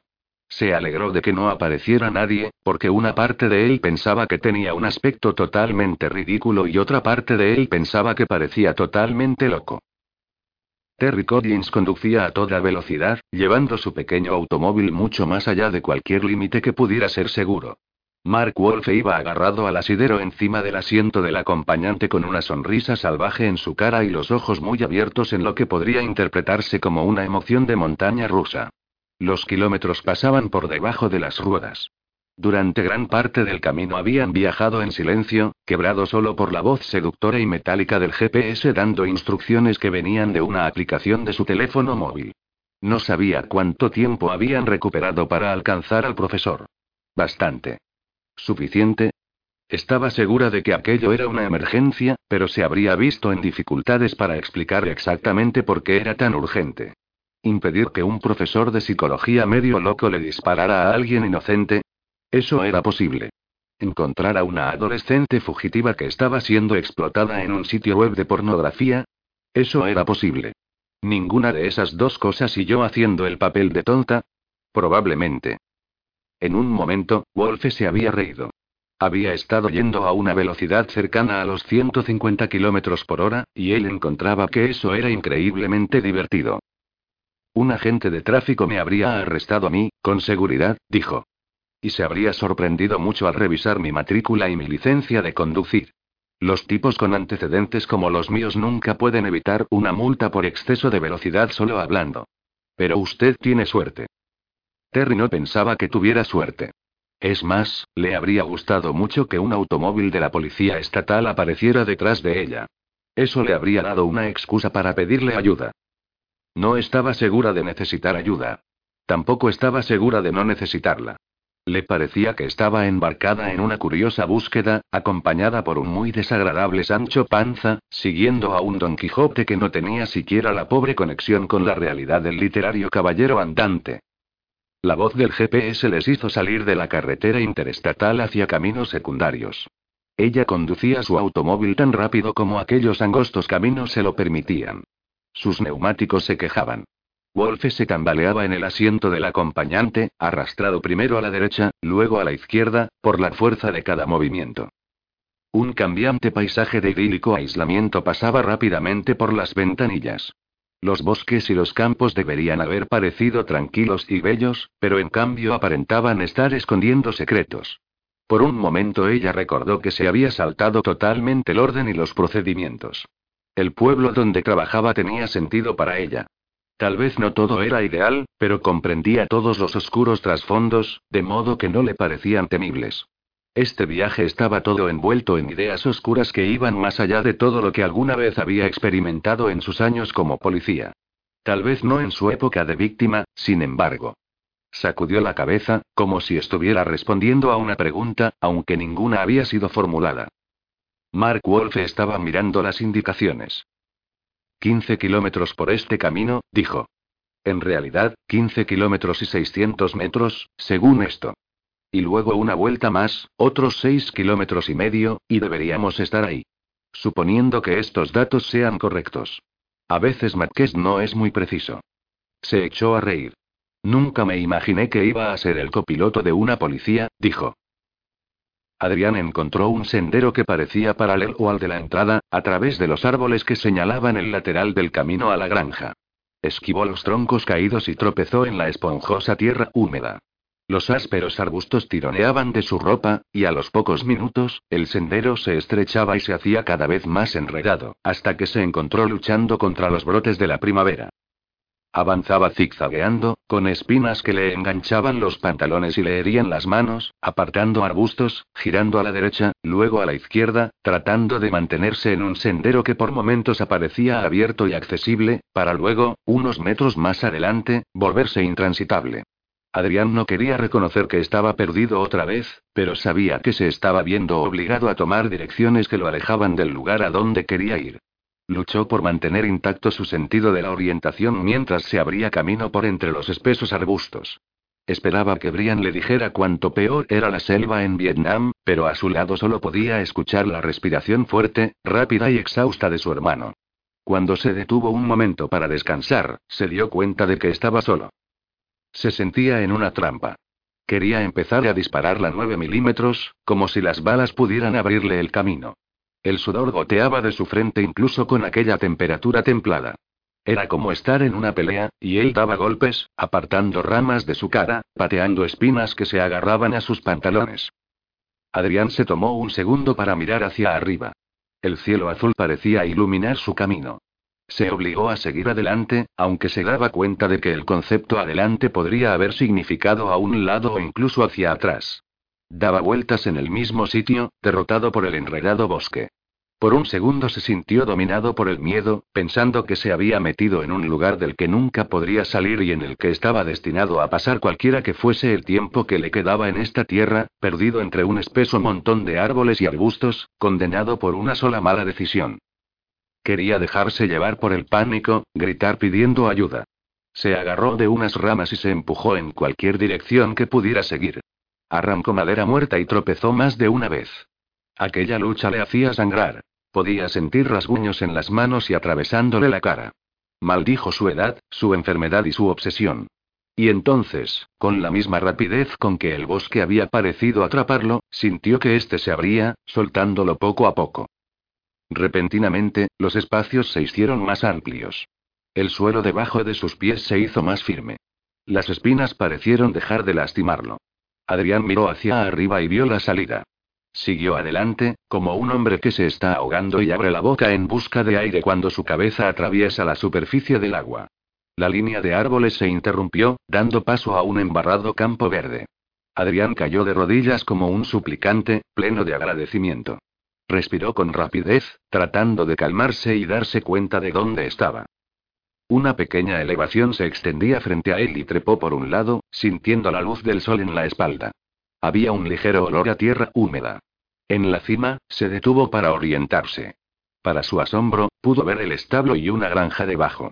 Metió la mano en su abrigo, sacó el montón de folletos de bienes inmuebles y comparó nerviosamente las fotografías con lo que estaba viendo. Ya he llegado, pensó repentinamente. Su zigzagueante lucha en el bosque lo había llevado más allá de la casa, que estaba en un pequeño declive cercano. Estaba frente a un lado de la casa, casi en la parte de atrás, con el establo más cerca de él.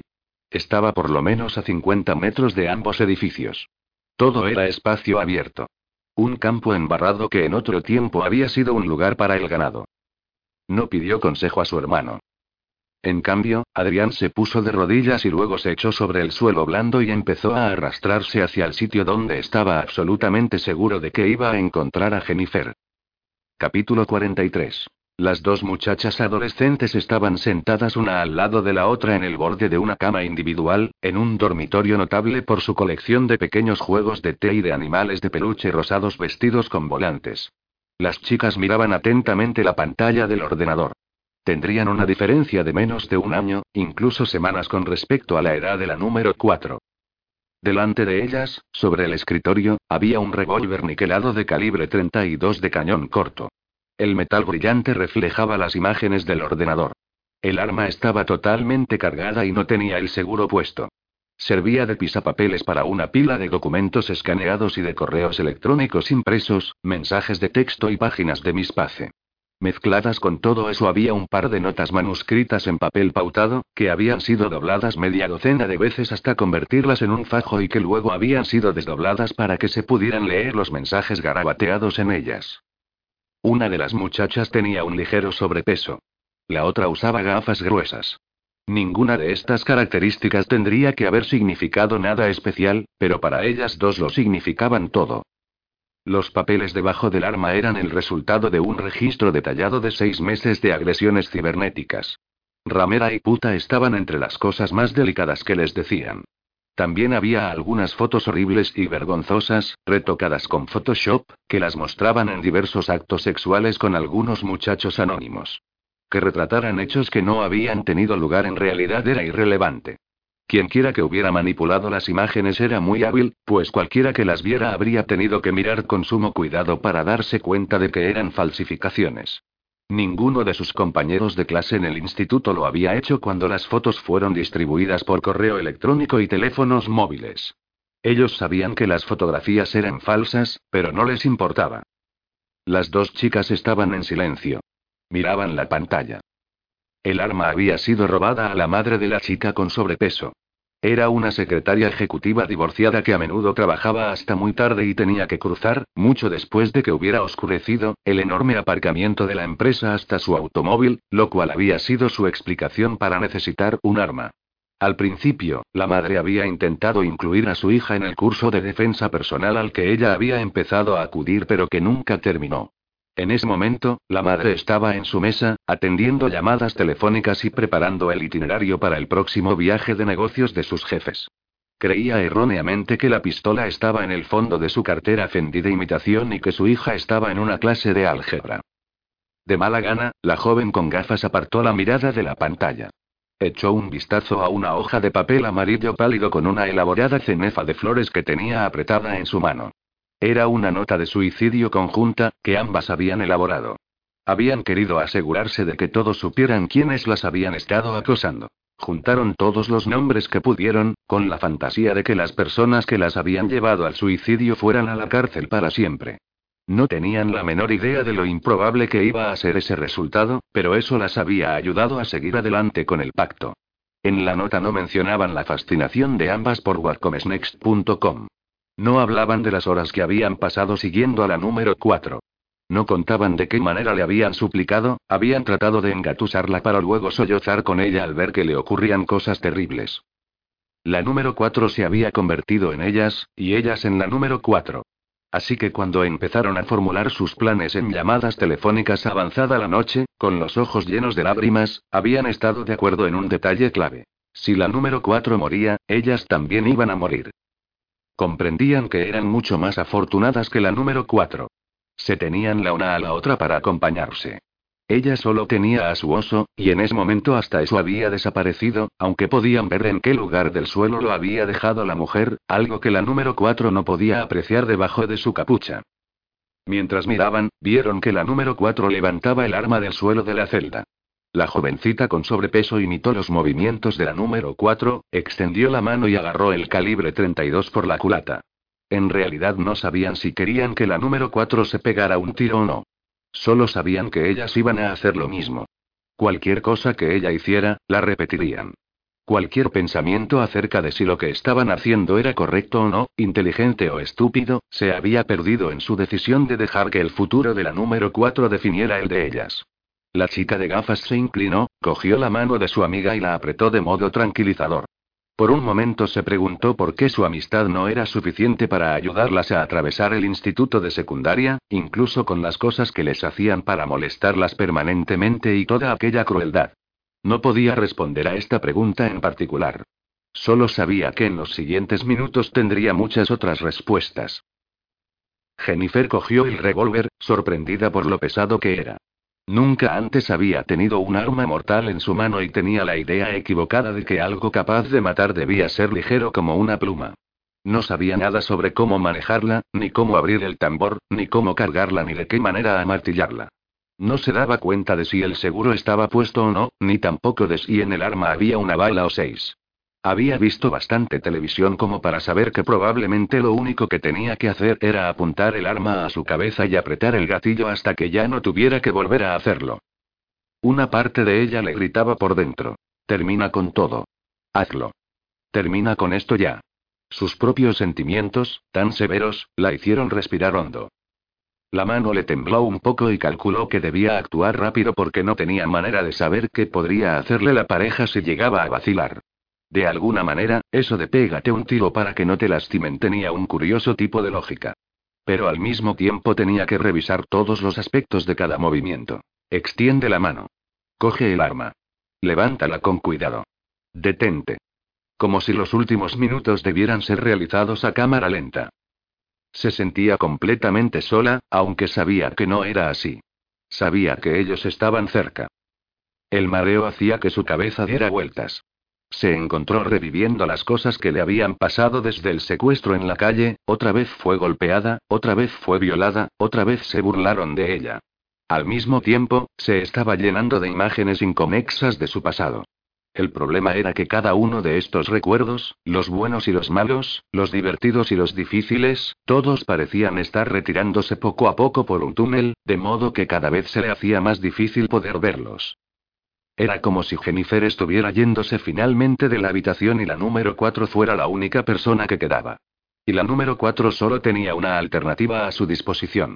La llave para irse a casa. Así fue como la llamó la mujer. Matarse era lo que más sentido tenía. No vio ni imaginó que hubiera otra alternativa. Pero de todas maneras, vaciló. No comprendía de dónde venía la combinación de resistencia y reticencia, allí estaba, dentro de ella, gritando, llena de miedo, discutiendo, luchando contra el impulso de terminar con la número 4 en ese momento. Ya no podía decir qué hacer que fuera valiente. ¿Pegarse un tiro o no? Vaciló porque nada estaba claro. Entonces Jennifer hizo una cosa sorprendente, algo que ella no podría haber explicado pero que chilló en su cabeza como algo necesario e importante para hacer sin demora. Puso el arma cuidadosamente sobre su regazo y alzó las manos. Empezó a desatar la capucha que le cubría la cabeza. Ella no lo sabía, pero aquello tenía todo el falso romanticismo de Hollywood propio del espía valiente que mira de frente al pelotón de fusilamiento y se niega a que le venden los ojos para poder afrontar la muerte cara a cara. La capucha estaba muy ajustada, y tuvo que hacer un gran esfuerzo para desatar los nudos que la mantenían en su sitio. Un extraño pensamiento acerca de pasar directamente de un tipo de oscuridad a otra rebotó de un lado a otro dentro de ella. Fue un trabajo lento, ya que sus manos temblaban de manera desenfrenada. Fue Linda quien primero vio lo que la número 4 estaba haciendo. Ambos, como prácticamente todos sus abonados, estaban pegados a sus monitores, observando el ritmo lento, pero así y todo delicioso, del final de la número 4. Era inevitable. Era atractivo. Las salas de chat y mensajes instantáneos sobre el último acto estaban llenas de abonados tecleando furiosamente textos sobre lo que estaban viendo. Las respuestas producían un frenético estrépito electrónico. Abundaban los signos de admiración y las bastardillas. Las palabras corrían como agua escapada de una presa. Santo cielo. exclamó Linda. Si se quita eso, en un mundo dedicado a la fantasía, la número 4 había inyectado sin quererlo una realidad con la que tenían que lidiar. Linda no había previsto esto, y de pronto se vio hundida en un mar de temores y oleadas de preocupación. No debía haberle quitado las esposas de las muñecas, murmuró Linda, furiosa. Debía haber sido más explícita. Michael fue hacia el teclado y agarró una palanca. Estaba a punto de apagar la cámara principal que enfocaba directamente la cara, pero se detuvo. No podemos estafar a los clientes, reaccionó súbitamente. Van a exigir ver su cara. Lo único que podía ver era la rabia que se iba a desatar si la número 4 hacía lo que se esperaba que hiciera, pero tenían que ocultar el último acto con un trabajo de cámara ingenioso y con ángulos indirectos para las tomas. No sirve, farfulló Michael. Querrán que todo esté absolutamente claro. ¿Acaso debemos? Empezó Linda, pero se detuvo. Tuvieron una imagen como un destello cuando creyeron que iba a escapar. Tal vez pasaron uno o dos segundos antes de que la transmisión pasara al plano desde atrás. Sí. Y las respuestas fueron muy claras.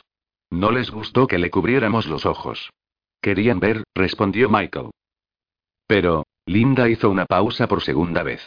Podía prever todas las consecuencias de lo que Michael decía. Eso es un maldito riesgo de gran magnitud, susurró. Si la policía llega de ver esto, y tú bien sabes, Michael, que lo hará tarde o temprano, puede congelar la imagen. Ampliar la fotografía. Sabrán a quién estarán viendo. Y eso podría, no sé cómo, pero podría de alguna manera hacerles saber a quién buscar. Michael era completamente consciente de los peligros de permitir que en el momento de morir los clientes vieran quién era en realidad la número 4. Pero la alternativa parecía peor. Todas las otras habían muerto más o menos de manera anónima, con sus verdaderas identidades ocultas hasta el final del espectáculo. Pero tanto Michael como Linda conocían perfectamente la pasión y la intimidad que los clientes habían desarrollado con la número 4. Estaban mucho más preocupados. De modo que era mucho lo que se arriesgaba mientras la número 4 seguía luchando con los nudos que mantenían la capucha en su lugar. No se da cuenta, observó Linda hablando lentamente, de que tal vez podría simplemente romper la venda. Sería más rápido que lo que está haciendo. Eso podría ser bueno. Visualmente, quiero decir. Espera. Sigue mirando. Puede darse cuenta. Debemos estar listos. Podríamos tener que interrumpir rápidamente la transmisión de la cámara principal. No me gusta la idea, pero tal vez debamos hacerlo. Michael mantuvo los dedos sobre las teclas correspondientes. Linda estaba a su lado. Él había considerado la posibilidad de grabar la escena final en la granja para transmitirla más adelante, después de haberse deshecho de la número 4 y de haber borrado todos los rastros. Pero sabía que esto iba a enfurecer a los abonados. En la seguridad de sus propios hogares delante de sus pantallas de ordenador, ellos querían desesperadamente saber. Y eso requería que ellos pudieran ver. Michael sentía que sus músculos se endurecían con la tensión. No puede haber retrasos, pensó. Simplemente tendremos que ocuparnos de las cosas a medida que ocurran. La incertidumbre le daba energía a la vez que le preocupaba. Echó una mirada a Linda, e imaginó que ella estaba siendo acosada más o menos por esos mismos pensamientos. Luego volvió a mirar a la número 4, mientras él y Linda se aferraban a lo que podían ver y a lo que ellos estaban enviando al cibermundo. Él respiró hondo. Por primera y única vez en Serie 4, Michael y Linda vacilaban. Era como si la incertidumbre que había atrapado a la número 4 durante todo el espectáculo finalmente les hubiera afectado a ellos también. Su propia confianza en sí mismos vacilaba y, también por primera vez, se inclinaban sobre la pantalla sin tener ninguna idea concreta de lo que iba a venir después. El barro se endurecía sobre su ropa, le cubría las manos y hacía que la empuñadura de la 9 milímetros se volviera resbaladiza. El intenso olor a tierra llenaba las narices de Adrián mientras avanzaba serpenteando, un pie primero, después el otro, avanzando pacientemente hacia la granja. El sol brillaba directamente sobre él y pensó que si alguien miraba por alguna ventana, podría descubrirlo, aún en esa posición de bajo perfil. Pero siguió gateando, avanzando de manera inexorable, atravesando el espacio abierto lo más directamente que podía, con los ojos fijos en su objetivo. No se puso de pie hasta que llegó a la esquina del establo, donde podía esconderse detrás de la pared, ocultándose de la casa. Respiraba pesadamente, no por el esfuerzo, sino por la sensación de que se estaba lanzando de cabeza a una ineludible pelea que combinaba su enfermedad con todos sus fracasos como marido, como padre y como hermano. Quería volverse hacia sus fantasmas y decirles que lo sentía, pero con la poca sensibilidad que le quedaba, sabía que tenía que seguir avanzando. Vendrían con él sin importarles las absurdas disculpas que les ofreciera. En su interior, algo le decía que Jennifer estaba a solo unos pocos metros. Mientras se deslizaba por el borde del establo y espiaba cautelosamente a su alrededor, se preguntaba si alguien en su sano juicio habría llegado a esa misma conclusión. Podía ver la parte de atrás de la granja. Había una sola puerta que supuso que conducía a una cocina.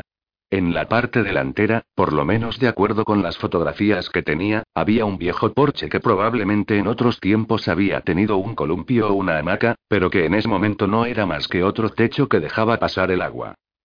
No se escuchaba ningún ruido. No había ningún movimiento. Nada que indicara que había alguien dentro. Si no fuera por la vieja camioneta estacionada delante, habría pensado que el lugar estaba abandonado. Las puertas, lo sabía, estarían cerradas con llave. Se preguntó si podría usar la empuñadura de la 9 milímetros para entrar por la fuerza. Pero el ruido era su enemigo y un ataque frontal, bueno, su hermano ya había explicado que eso sería un error. La idea de fallar a pesar de estar tan cerca lo asustó. Eso le había pasado con todas las personas a las que había amado, de modo que decidió no cometer el mismo error. Adrián siguió inspeccionando la casa. En la puerta de la cocina había una serie de peldaños de madera destartalados con una barandilla que estaba rota. Pero justo al lado, apenas por encima del nivel del suelo, había una pequeña ventana manchada de barro. En su casa había una igual. Un único panel angosto de vidrio que dejaba entrar un poco de luz al sótano. Adrián hizo un cálculo. Si el hombre y la mujer que raptaron a Jennifer son como la mayoría de las personas, habrían pensado en cerrar con llave la puerta principal y la puerta posterior, y también en cerrar las ventanas de la sala de estar, el comedor y la cocina. Pero se habrían olvidado de la ventana del sótano. Siempre me ocurría a mí. No a Cassie. Puedo entrar por ahí. Tenía que correr rápido para cruzar el breve trecho de espacio abierto. Tan rápido como pudiera. Sistema de alarma. No en una casa tan vieja, se mintió esperanzado. Corre ligero, se recomendó a sí mismo. Luego iba a lanzarse por debajo de la casa para tratar de abrir la ventana del sótano. No era un gran plan. Si no funcionaba, no sabía qué iba a hacer como alternativa. Pero se consoló un poco al pensar que había pasado su vida académica sin prejuzgar los resultados de los experimentos. Era algo que había enseñado una y otra vez a generaciones de estudiantes de posgrado. Nunca hay que anticiparse al resultado, porque entonces no verán el verdadero significado de lo que ocurre y no podrán percibir la emoción de lo inesperado. Antes había sido psicólogo. Y cuando era joven, había sido corredor. Apretó los dientes, respiró hondo y se lanzó hacia adelante. Adrián corrió, moviendo desenfrenadamente los brazos, hacia la granja, hacia la ventanita cerca del suelo. Capítulo 44. Todavía avanzaban rápido por el angosto camino secundario de dos carriles cuando Mark Wolfe descubrió el automóvil de Adrián abandonado en el ensanchamiento destinado a permitir dar la vuelta al autobús escolar. Terry Collins frenó de golpe cuando el delincuente sexual exclamó. Ah. Ahí está. Pero de todas maneras pasó a gran velocidad junto al viejo Volvo y tuvo que hacer un giro en con los neumáticos chirriando antes de detenerse junto al automóvil. A ella le temblaban las piernas cuando saltó fuera del coche. Demasiada ansiedad, demasiada velocidad al límite. Se sentía un poco como alguien que había virado bruscamente para evitar un accidente y sentía que el chorro de adrenalina rápidamente se disipaba. Wolfe saltó del asiento del acompañante y se quedó junto a ella. No había señales de Adrián. Terry se acercó al Volvo con cuidado. Examinó el terreno alrededor del vehículo de manera muy parecida a como lo haría al analizar minuciosamente la escena de un crimen. Miró con atención por el cristal. El interior del vehículo estaba lleno de cosas. Un viejo vaso de café de Telgopor. Una botella de agua mineral a medio terminar. Un The New York Times de hacía varios meses y un ejemplar de Psychology Today de hacía un año. Había incluso un par de multas por mal estacionamiento hacía tiempo olvidadas. El automóvil estaba sin llave, y abrió la puerta para seguir revisando el interior, como si algún elemento dejado allí fuera a decirle algo que ella aún no supiera. Parece que ha estado aquí y ya no está, dijo Wolf lentamente, alargando cada palabra con un falso acento sureño para cortar la tensión. Terry retrocedió. Giró y miró hacia el camino. La mirada en sus ojos preguntaba: ¿Dónde? Como si se dispusiera a responder, Wolfe trotó de vuelta al automóvil de la detective y sacó los mapas y el teléfono móvil. Hizo una rápida inspección y apretó algunas teclas antes de señalar hacia el camino con árboles a los costados. Era como dar instrucciones de una sombra a otra sombra. Por allí, dijo. Ese es el lugar a donde se dirige. Por lo menos de acuerdo con todo esto, es allí. No siempre se puede confiar en esta información. Por cierto, no parece un lugar desde donde realmente se pueda originar una muy sofisticada transmisión para la web. ¿Cómo cree usted que es el aspecto que deben tener esos lugares? preguntó Terry. Había una cierta tensión en sus palabras. No lo sé, respondió Wolfe. Centros comerciales abiertos de California. Estudios de fotografía de grandes ciudades. Luego sacudió la cabeza, como si estuviera respondiendo a un argumento todavía no formulado. Por supuesto, tal vez no para el tipo de transmisión que estos tipos están haciendo. Wolfe siguió los ojos de Terry. Supongo que el viejo siguió a pie, sugirió. Terry miró detenidamente hacia adelante y vio el destartalado buzón que marcaba la entrada a la granja, tal como había hecho antes Adrián. Tal vez decidió acercarse a ellos sigilosamente, dijo Wolfe. Tal vez en realidad sabe lo que está haciendo y simplemente no nos lo ha revelado ni a usted ni a mí. De cualquier modo, no sabe exactamente qué clase de recepción va a tener allí, pero en cualquier caso, no será para nada amistosa. Terry no respondió. Cada vez que Wolfe hacía una observación que reflejaba la suya, o tenía algún grado de exactitud, sentía una mezcla de desagrado y enfado. Que estuvieran en los límites de un territorio en el que él pudiera saber un poco más que ella era algo que la enfurecía. Se alejó rápidamente, haciendo cálculos. Ella se enfrentaba más o menos al mismo dilema que había enfrentado a Grian. Sacó el teléfono móvil de las manos de Wolfe. Había procedimientos bien claros para este tipo de cosas. Su departamento estaba permanentemente dando a conocer largos memorandos que destacaban los enfoques legales correctos para ocuparse de delitos en el momento en que se estaban cometiendo. El proceso de la investigación. Recolección y clasificación de pruebas, informes presentados por triplicado. Su jefe tendría que haber sido informado. Habría que haber conseguido órdenes judiciales. Tal vez incluso debía haberse puesto en contacto con el SWAT, si es que al menos había un equipo SWAT local. Lo dudaba. Conseguir que un equipo bien entrenado llegara a ese lugar habría requerido varias llamadas telefónicas y largas explicaciones, y aún así, tendrían que venir desde los cuarteles de la policía estatal más cercanos, es decir, a una distancia de unos 30 minutos, tal vez más. Rara vez se necesitaba el servicio de armas y tácticas especiales en la Nueva Inglaterra rural. Además, cuando llegaran, iban a tener que ser informados acerca de la situación. Hay un profesor jubilado de la universidad y posiblemente chiflado con un arma cargada en algún lugar por aquí. Dudaba que pensaran que algo así requiriera la presencia de chalecos antibalas, armas automáticas de gran potencia y planificación al estilo militar. Así que nada de SWAT, pensó. Además, no tenía ni idea de si la policía local tenía más de un coche patrulla de guardia, y podría estar a kilómetros de distancia.